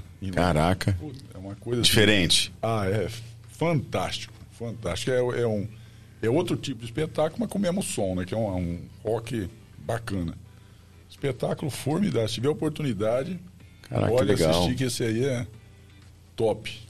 Roberto, o que, que você quer ver ainda de, de show, de espetáculo? O que, que tá na sua lista? Rapaz, eu- é o que apareceu, eu gosto. Ah, minha mulher não gosta muito de acompanhar, mas eu gosto de um showzinho ao vivo. E outra coisa legal, eu não gosto de sertanejo. Mas segredo pra mim, você também adora, né? Não, não. Agora, eu fui ver a Sha- Shania Twain, chama. Aham. Vai você ver aquela Marília Mendonça, ela e um violão. Segurar aquela coisa sozinha, cara. Achei formidável. Formidável. Coisa muito bonita. Foi aqui em Barretos, né? Em Barretos. Barretos. É, é outra coisa. A hora que mudou, que entrou a- o Internacional, puta, que a mulher tem um baterista que Diferenciada. ah, estraga. Bom, muito bom. E é um showzaço, né? Esse aí ficou pra história mesmo. Esse aí o pessoal comentou. Agora, eu- Cláudio, falou que é rock and roll, que apareceu, eu tô, tô indo, eu gosto. Pô, que bom. Eu gosto. Então você gostou da- de, de Ribeirão ter entrado nesse circuito aí internacional, né? Nossa, maravilha. Esse ano vem Rod Stewart, quem mais vem aí? É, parece que. Cara, eu acho que um dos mais esperados aqui de Ribeirão, vou te falar qual que é, cara. Você Quem? não vai acreditar, Titãs. É. Ah, mas é por, por, por conta da, da, da o Titãs, formação, da não é? formação nova, tudo. Esse aí eu vou te falar que tá pra ser um dos maiores shows aqui. É a formação antiga, não é? Formação É, antiga. é, é original. É O filho do original. Fromer vem também, né? Vem um filho do. Filho do Fromer. Filho do Ah, Fromer, é? é. Vem, vem, vem o. o... Putz, caramba, lá, esqueci o nome dele. Ah, Arnaldo Antunes. É, a formação original, vem, é. Ele vem tocar, então. Nando Reis, Nando formação Reis, original. É então- originalíssima. É, parece que é um ano. É claro que vai ver conforme o sucesso, né? Mas é. é, a- eles, eles assinaram um contrato de um ano, né? É, mas, cara, é um, vai ser um showzão. Esse aí, se eu não me engano, acho que os ingressos já tinham até acabado já. Então, mas internacional que vai passar aqui por Ribeirão Preto, além do Rod Stewart, quem, quem vai passar mais? Vocês lembram? Não lembro. Internacional, não lembro, não. Rod Stewart que é muito bom também. Bom, Muito bom. É, é um showman também, né? Um cara é um showman, né? O cara é bom. E deve ser uma das últimas turnês do cara também, né? Ou não? Ah, depende, cara. Você fala igual o Mick Jagger lá, os caras tocam até hoje, É, mano. tá, tá, tá firme e forte, Bom né? Jovi eu não te falo, não. O Bom Jovi acho que eu não vem mais, não. Mas... Bom Jovi tá perdendo a voz, Jovi né? tá... Tá igual o Zezé. Tá Opa, igual o se Zezé. comparar o Bom Jovi do Zezé, pô, me bater aqui. Pô, aqueles caras do Kiss também é velho pra caramba, rapaz. São. Os dois lá, o O Jimmy. Gene Simons e o Paul Stanley. O outro. É, agora eles são. Eles são. Mas, cara, igual o, o pessoal criticou muito quando veio o Axel. Ah, mas o Axel tá não sei o que. Cara, mesmo. É um velho, showman, né? O cara conseguiu levar o show numa boa. E o Bruce Dixon, mesmo com o problema que ele teve, cara, hoje ele ainda é um cara que tá na sua forma plena. Plena. É, é top. Tem uns que não dão conta, né? Igual você falou. O próprio Zezé, ou então o, o, o Bon Jovi mesmo, ele não consegue mais. Mas você pega esses outros shows aí, cara, tá cada um mais legal que o outro. Esse tempo atrás teve também aqui o Halloween, que foi top, a pessoa Halloween. gostou pra caramba do show. Teve Deep Purple, Scorpion. Cara, imagina, quando que ia ter Scorpion em Ribeirão Preto? Então, ele- o Deep Purple também é uma banda dos anos 60. E, e é o Deep mesmos, Purple, cara. eu vou te falar que É o os mesmos, são os mesmos. tinha mais gente no Deep Purple do que no, no, no, no Scorpion, acredita? Eu via a propaganda do Scorpion, achei que era algum cover, Não, alguma coisa. É, a, a reação das pessoas acho que foi, foi, foi essa. Não é, porque é um negócio muito grande pra... Diretor, saiu a lista aí do- dos, dos shows internacionais? Não, não, Ribeirão, graças a Deus, entrou no circuito. Acho que isso é muito bom. Muito bom. E Isso aí pra. Em, em todos os aspectos. Salles Oliveira pode entrar também nesse circuito. né? Isso que eu ia falar agora. Salles Oliveira vai entrar Acho que esse no, nível aí não dá. no não. 11 de outubro ali. Você vai ver, não, vai trazer coisa boa. Eu tô achando que vem para Lamas. Eu também tô achando, hein? Porque assim, tem, tem Ribeirão Preto, mas assim, fala-se que é uma metrópole e tal. Então, assim, é, a, a probabilidade de esses shows migrarem para cidades menores também não, é- não, é- não, é- não, é- difícil, não é né? né? Então, cara, se você voltar no tempo aí, você vai ver que já teve shows de nível, tanto aqui quanto em Salles. Tá? Hoje não tem mais, mas já teve. Sim. Se já teve com tantinho assim de gente, pô, por que, que hoje não dá pra ter? Tá, claro. Não é um pensamento lógico? Ó, e hoje também é tudo uma questão de logística, né? De repente faz um show aqui, já emenda um aqui, um lá. Mas, mas acho que uma das coisas que talvez pese é que os shows hoje dos, dos cantores brasileiros estão muito caros. né? Em relação Tem, aos tem uns que sim, internacionais. realmente. Tem uns que estão muito caro mesmo. É. A gente tava cotando alguns shows aí e realmente tem uns que falam que é impraticável. Qual que é a média de, do valor de show hoje? Depende muito, cara, assim... Um, Um rock nacional. Por exemplo, ó, um show que teve que a gente recebeu o, o- a gente foi atrás de ver alguns shows aí para alguns eventos que a gente tava vendo, é, Engenheiros do Havaí. O cara cobrou 120 Ele teve aqui no teatro, né? 120 mil Ah, reais. E, e é só o cara? Só o cara, mais, mais todo o resto. 120 mil. Quando isso? Agora? Pô, Faz um mês.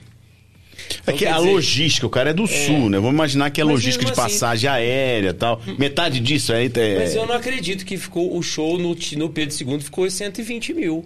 Ah, não ficou. Ah, não, não. não nem lembro. acústico, o Entendeu? show dele. É, não, mas ali parece que tinha duas datas próximas aqui de Ribeirão Preto, Tudo aí a bem, logística deve cair um pouco o valor, né? Pode ser, mas mesmo assim, cara, eu acho que é um investimento muito alto para determinado determinada área. E, e- e tem outros planos, tem planos com bandas, tem planos menores e tal. Mas alguns, alguns ainda são muito caros no Brasil. Tem outros que não são tantos, mas tem- são caros. Um- um- assim, Eu acho que dá. Eu acho que tem, tem, tem possibilidade assim, que às vezes.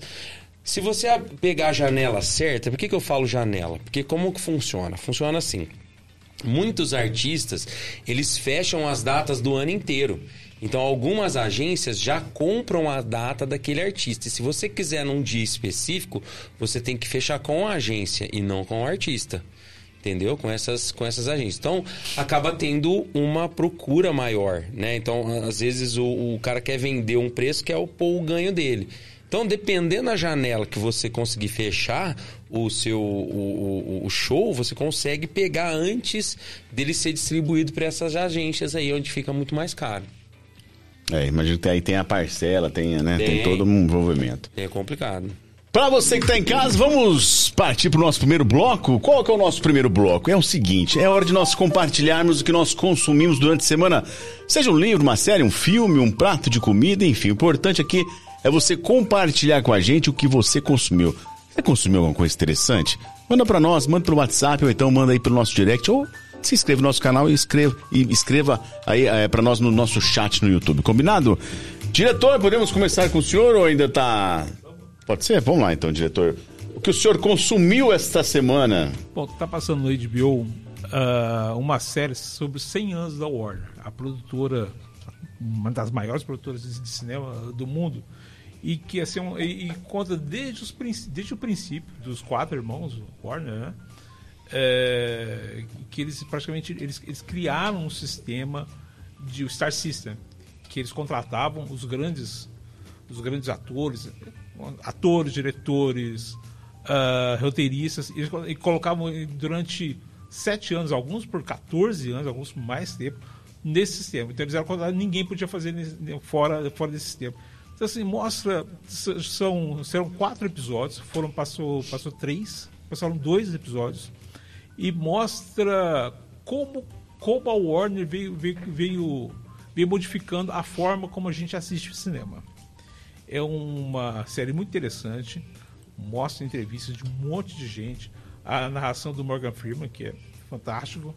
E assim, tá- é, é, é uma série assim, pra gente, pra quem gosta de cinema, mostrar assim como como foram como foram como foram escolhidos os roteiros como foi escolhida a música ah, como como surgiu o cinema falado é um negócio muito interessante vale a pena tá lá na HBO HBO. isso Como é que chama? 100 anos, do cin- 100 anos do cinema da- da Warner Muito bom, diretor, muito bom, muito bom, muito bom. A minha dica é um filme que estreou na Prime Video, que é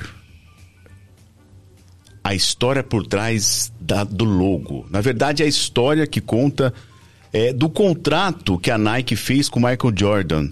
Na época, é, até a mãe dele fez a tratativa do contrato, era um menino que estourava no, no- no- no mundo do basquetebol. E a, a Nike via a Adidas cada vez mais longe, né? Como líder do mercado. E ali conta toda a estratégia, como é que foi feita essa assinatura, como é que foi feito é, é, é, esse feeling, né? Deles pegarem o Michael Jordan para ser o garoto propaganda. E hoje isso é, é, estoura até hoje. Tem um do- dos, dos tênis mais vendidos do mundo.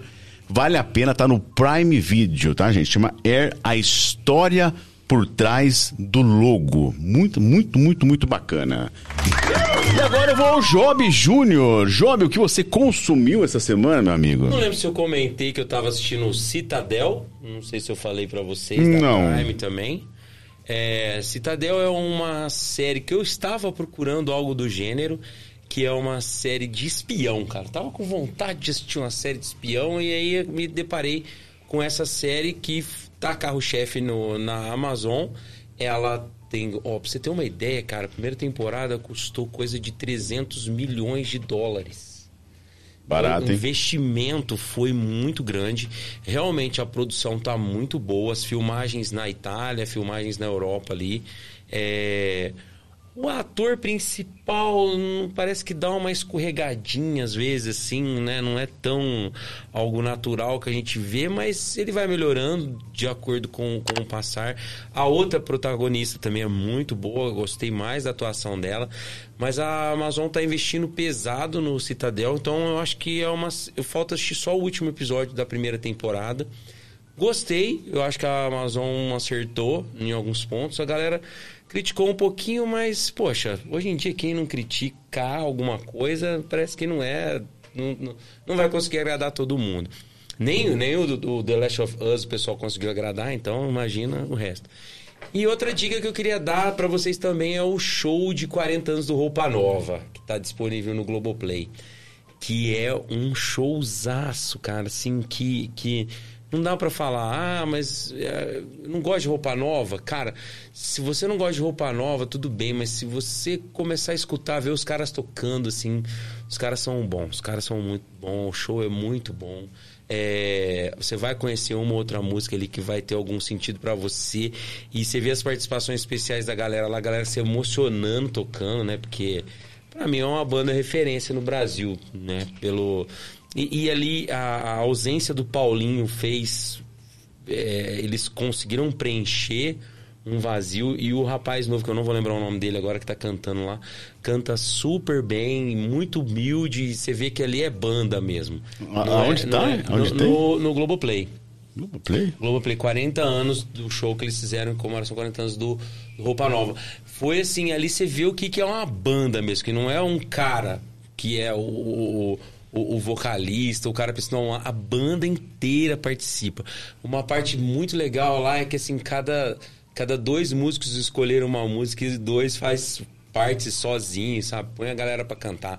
Então quer dizer, se você quer curtir alguma coisa, ele quer dar uma uma acalmada, mais parecida, quer curtir uma boa música no Globoplay 40 anos do Roupa Nova. Boa, Job. Um bom nome pro Clube 11 de Outubro, né? Um bom nome. Qual, qual? Oba Nova. Opa Nova. Opa Nova, pô. Humberto, o que você irá compartilhar com a gente? O que consumiu essa semana? Então, cara, essa semana eu assisti esse filme é. da, da, Nike aí, é. Que na verdade criou a marca Nike Jordan, né? O tênis é isso. marca que é quebrando todas as regras da NBA. Até hoje, e né? Tal, e é um negócio que vende até hoje muito bem. Mas eu vou dar uma dica de um filme que já tá, uma trilogia que já tá em cartaz há bastante tempo, não sei se vocês já, já viram. O nome em inglês, se não me engano, é The Dark of Materials As Fronteiras do Universo. Isso é uma trilogia de um autor já bem antigo, Philip Pullman, que os livros chamam-se A Bússola de Ouro, que até teve um filme, mas bem infiel ao livro. Esse seriado é bem fiel. A trilogia é A Bússola de Ouro, A Faca Sutil e A Luneta Ambar. É, ele prega lá que existe vários vários níveis no mundo, vários níveis de, de universo. É muito bacana para quem gosta de às vezes ficção, né? Mas é bem legal, vale a pena assistir. Tá disponível aonde, Humberto? No Prime. No Prime Video. Prime. Eu assisti há algum tempo já. É outro multiverso, né? Isso. É. Adoro. Adoro. É muito bacana esse muito filme aí. A história Adoro. da lira, da língua mágica, com Yorick Berninson, que é um urso. Os personagens fantásticos. Eu adoro esse tipo de, de filme. Que coloca universos paralelos. Muito bem colocado, muito fiel ao livro. O livro é fantástico. Eu consegui ler a trilogia, bem legal, bem legal. Vale a pena. Muito bom, boa, boa pedida. Boa pedida. É o seguinte, Berto, nós vamos para o nosso segundo bloco, que a gente chama de papo reto. É o seguinte, dentro dessa nossa pastinha aqui, existe 10 perguntinhas que talvez você nunca parou para pensar que alguém um dia iria perguntar para você. Então são apenas 10 perguntinhas.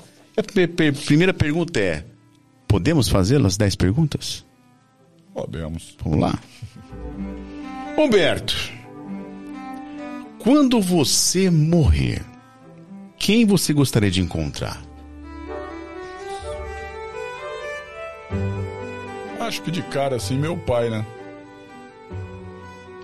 Tem alguma coisa específica que você gostaria de falar para ele nesse encontro? Ah, talvez conversar aquilo que não não tivemos coragem ou tempo para conversar na passagem dele por aqui. Se você não fosse quem você é, quem você seria?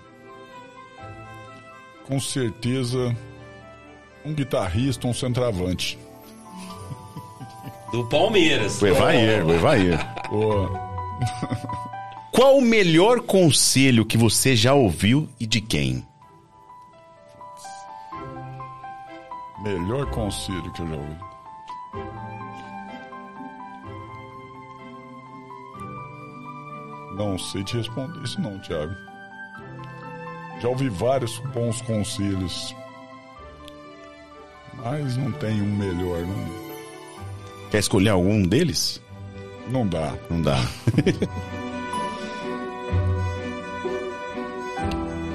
Qual a piada de mau gosto que mais te incomoda? Piada de mau gosto. Tem várias, hein, cara? Tem. gente que tem mau gosto pra piada. tudo, né? Pra tudo demais. O cara, quando pega na ferida pra fazer uma piadinha, é complicado, né? É zoar o Palmeiras, quer ver? Ah, não, isso aí não tem. Zoar o Palmeiras não dá, né? Não dá, não tem, tem nem piada pra isso. Isso tá antigo. Tem nem piada, antigo. é. Isso aí. Ó, Década de que 80. tem 50 por aí. O diretor quer fazer uma dentro? Não, dessa, na questão dos conselhos, qual o conselho que você mais dá para as pessoas? Qual- que conselho você geralmente dá para alguém? Quando você pede um conselho? Olha, se for a nível de empreendedorismo, você sonha e vai atrás, cara. Vai atrás, porque todo empreendimento começa de um sonho em que várias pessoas vão te falar que não é possível. Mas é possível sim. Em cima dessa sua resposta, se você fosse um caminhoneiro, qual frase que você colocaria no para-choque do seu caminhão? Putz.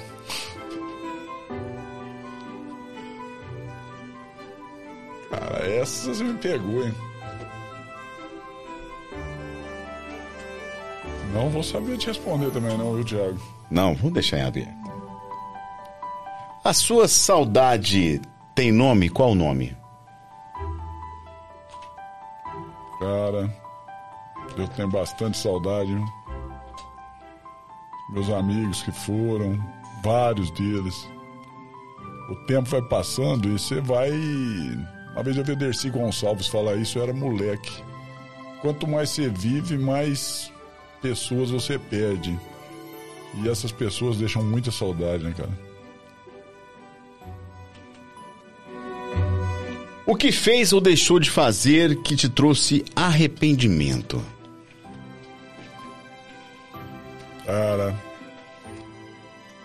eu me arrependo de não ter ido no Rock in Rio ver o Queen, cara. Nunca mais vou ver o Fred Mercury na minha vida, velho.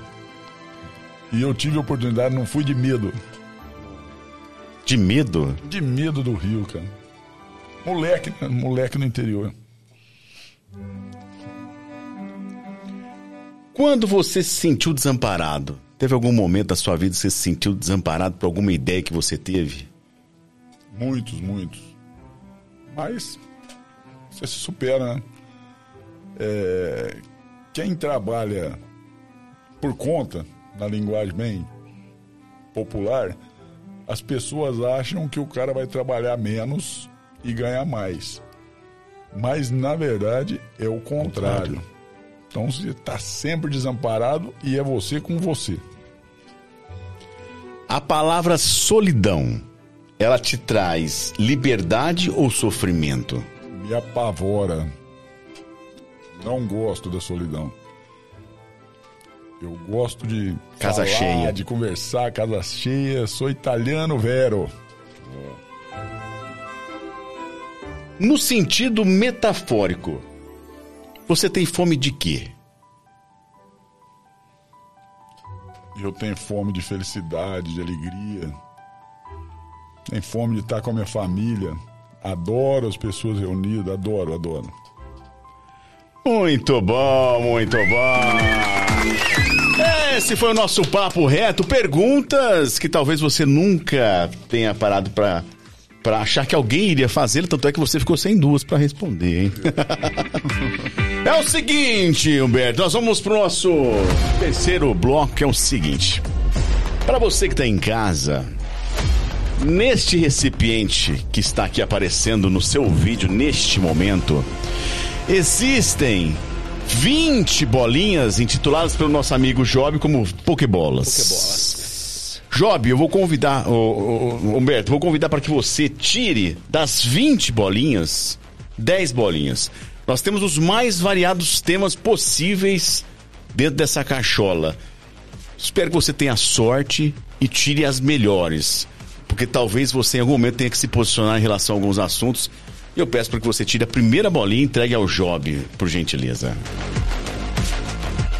Vamos para a nossa primeira pergunta. Deixa eu ver. Pergunta nova aí, Job. Velho pôr óculos aqui, porque velho enxerga.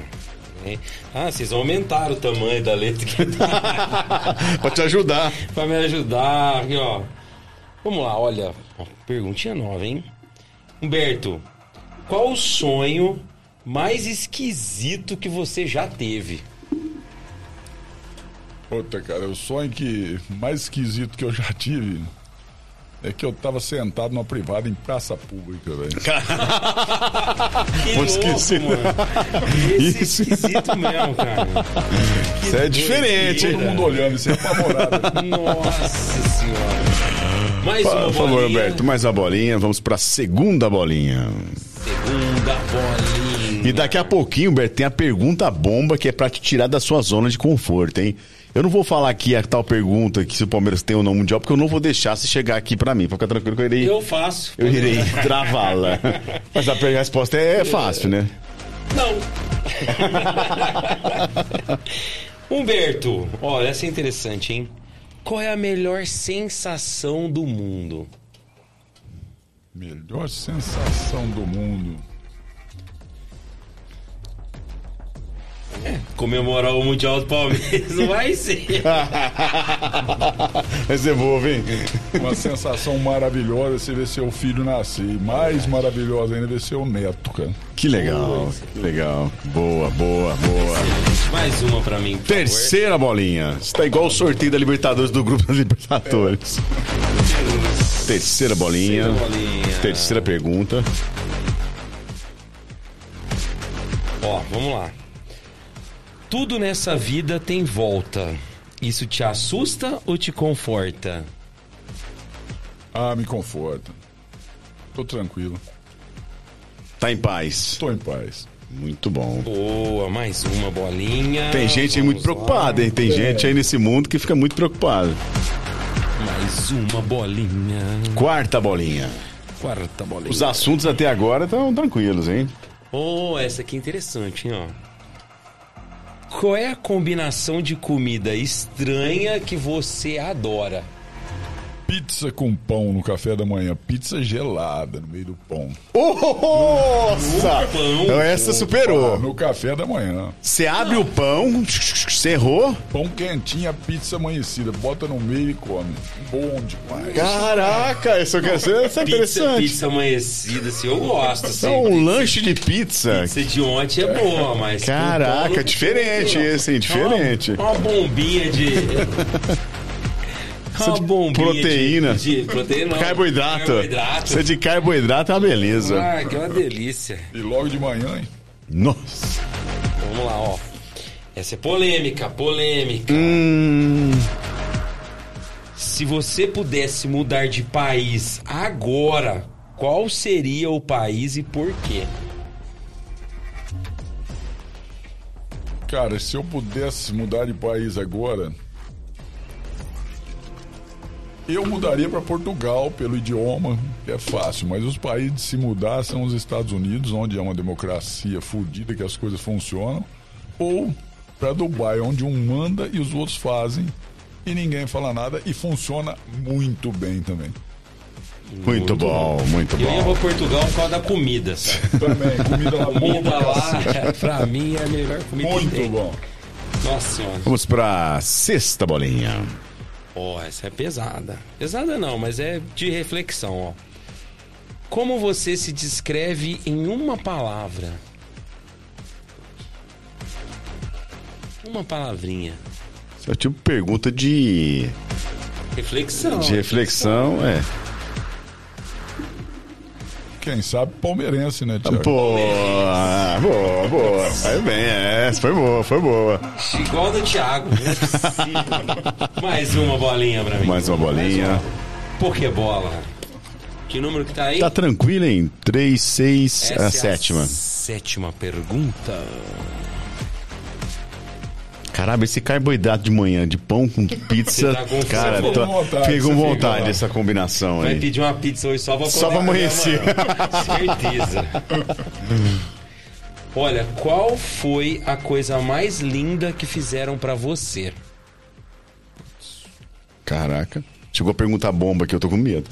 Agora é difícil, hein? Muita coisa bonita fizeram pra mim. Pesca uma. Uma pizza com. Uma coisa bonita que fizeram pra mim.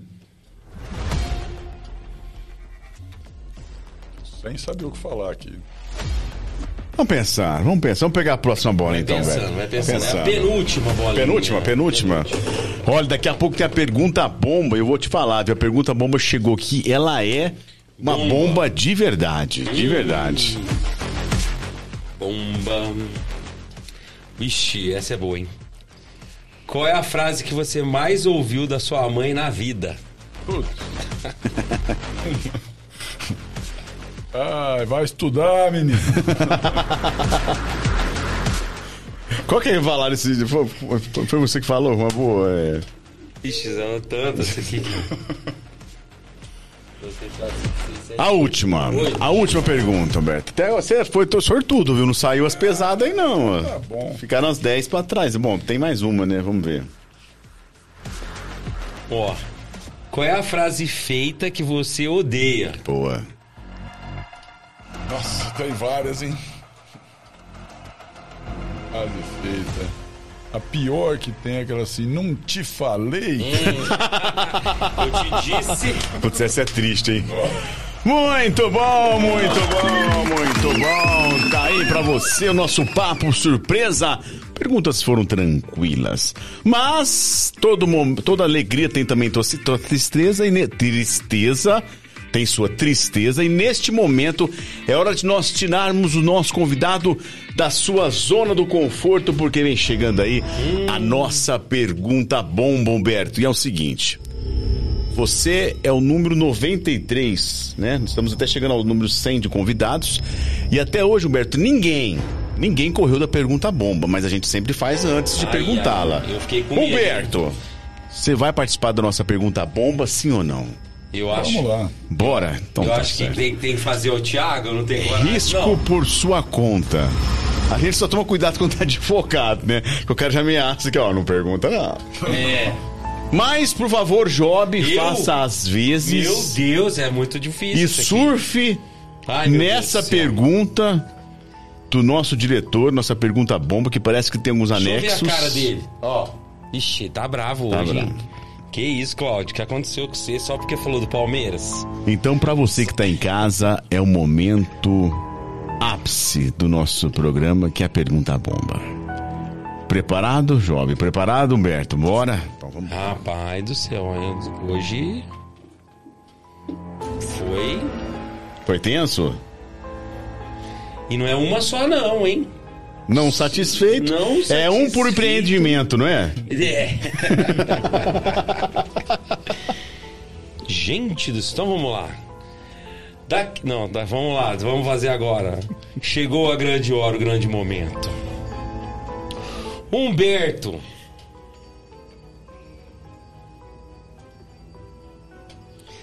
Humberto. Se se você fosse ministro da Economia, qual seria sua primeira providência para melhorar a vida dos empreendedores? Puxa. Bomba, hein? Cara, no momento, Primeira, primeira. primeira providência hoje, dá uma diminuída nesse, nesse juro que tá astronômico e dá uma acertada nesse salário, né? Porque tudo subiu, menos o salário. Boa. Por aí. Que legal, cara. E agora a última. Hum. Humberto. De acordo com o nosso diretor aqui. Como você define o luxo e o que ele representa pra você? O luxo. Cara, o luxo não, não representa muita coisa para mim. Mas o luxo é uma coisa bacana e necessária, né? Se não tivesse o luxo, para que que você ia se esforçar? Talvez aquilo que você vê como um luxo para outra pessoa é comum. Então eu acho que o luxo é importante para fazer as pessoas sonharem, para fazer as pessoas quererem alcançar algo que elas alguns pensam que é luxo, outros já se acostumaram a ele. Boa! Boa! Muito bom, muito bom, muito bom. Foi tranquilo. Foi tranquilo, Beto. Foi tranquilo. Pode tomar sua salisbira à vontade. O João chega a delirar lá na casa dele Por conta do João. por conta do João. Inclusive, você vai levar é, salisbir pra casa também, quitutes da Servif, os nossos patrocinadores. Pra você que tá em casa, é o seguinte, deixa eu só lembrar, dar um recado, que esse episódio vai estar disponível a partir de amanhã no nosso Spotify, isso mesmo. Pra você que não é adepto ao, ao videocast e de repente faz a sua caminhada ou de repente vai fazer a sua comida em casa, quer Nossa, ouvir esse episódio, fique à vontade também. Estamos no Spotify com o Papo de Hoje Podcast. Humberto Ziotti, em nome do Papo de Hoje, nós gostaríamos de agradecer a sua presença, o seu aceite. Foi muito prazeroso a gente conversar de vários assuntos. Você é um cara que tenho certeza que muitas pessoas se espelham, porque é um cara que lutou e hoje é um, é- é um cara reconhecido em vários ramos, né? É, tanto da moda quanto do empreendimento. E as pessoas com certeza têm você como um, um guia. E em nome do Papo de Hoje Podcast, eu gostaria de agradecer a sua presença aqui, o seu aceite ao nosso bate-papo. Valeu, Thiago. Eu que agradeço vocês terem me convidado. Gostei muito de participar aí. E você está escutando aí em casa. E se eu falei muita bobagem, você dá uma. Dá um up assim, passa pra frente, escuta só o que, que deu. Valeu, valeu. Obrigado, Job. Obrigado, Cláudio. Valeu, Thiaguinho. Valeu, Beto! Nosso diretor! Boa noite, diretor. Obrigado mais uma vez por conduzir esse bate-papo. Obrigado, obrigado, Humberto. Foi um papo excelente. Muita, muita coisa que a gente pode aprender com você e você generosamente nos ensina. Valeu bastante, obrigado. Boa. Job Júnior! Muito obrigado, Thiago. Muito obrigado, diretor. Muito obrigado, Humberto, pela aula, por essa isso. vida, por essa experiência, por esse papo gostoso. Foi muito bom. Sucesso. Continue assim, com grandes projetos. Muito obrigado. Valeu. Boa, Job. O papo de hoje vai ficando por aqui. Tenham todos uma ótima noite. Lembrando que esse episódio vai estar disponível no Spotify a partir de amanhã. Também temos o Papo de Hoje Podcast Cortes com o melhor desse bate-papo. Claro, sempre ao vivaço, toda segunda-feira, às 19 horas, neste canal. Para você que não se inscreveu ainda, convido você a se inscrever e, por favor, dê o seu like para que a gente continue com esse projeto. Um abraço a todos, até mais, tchau, tchau!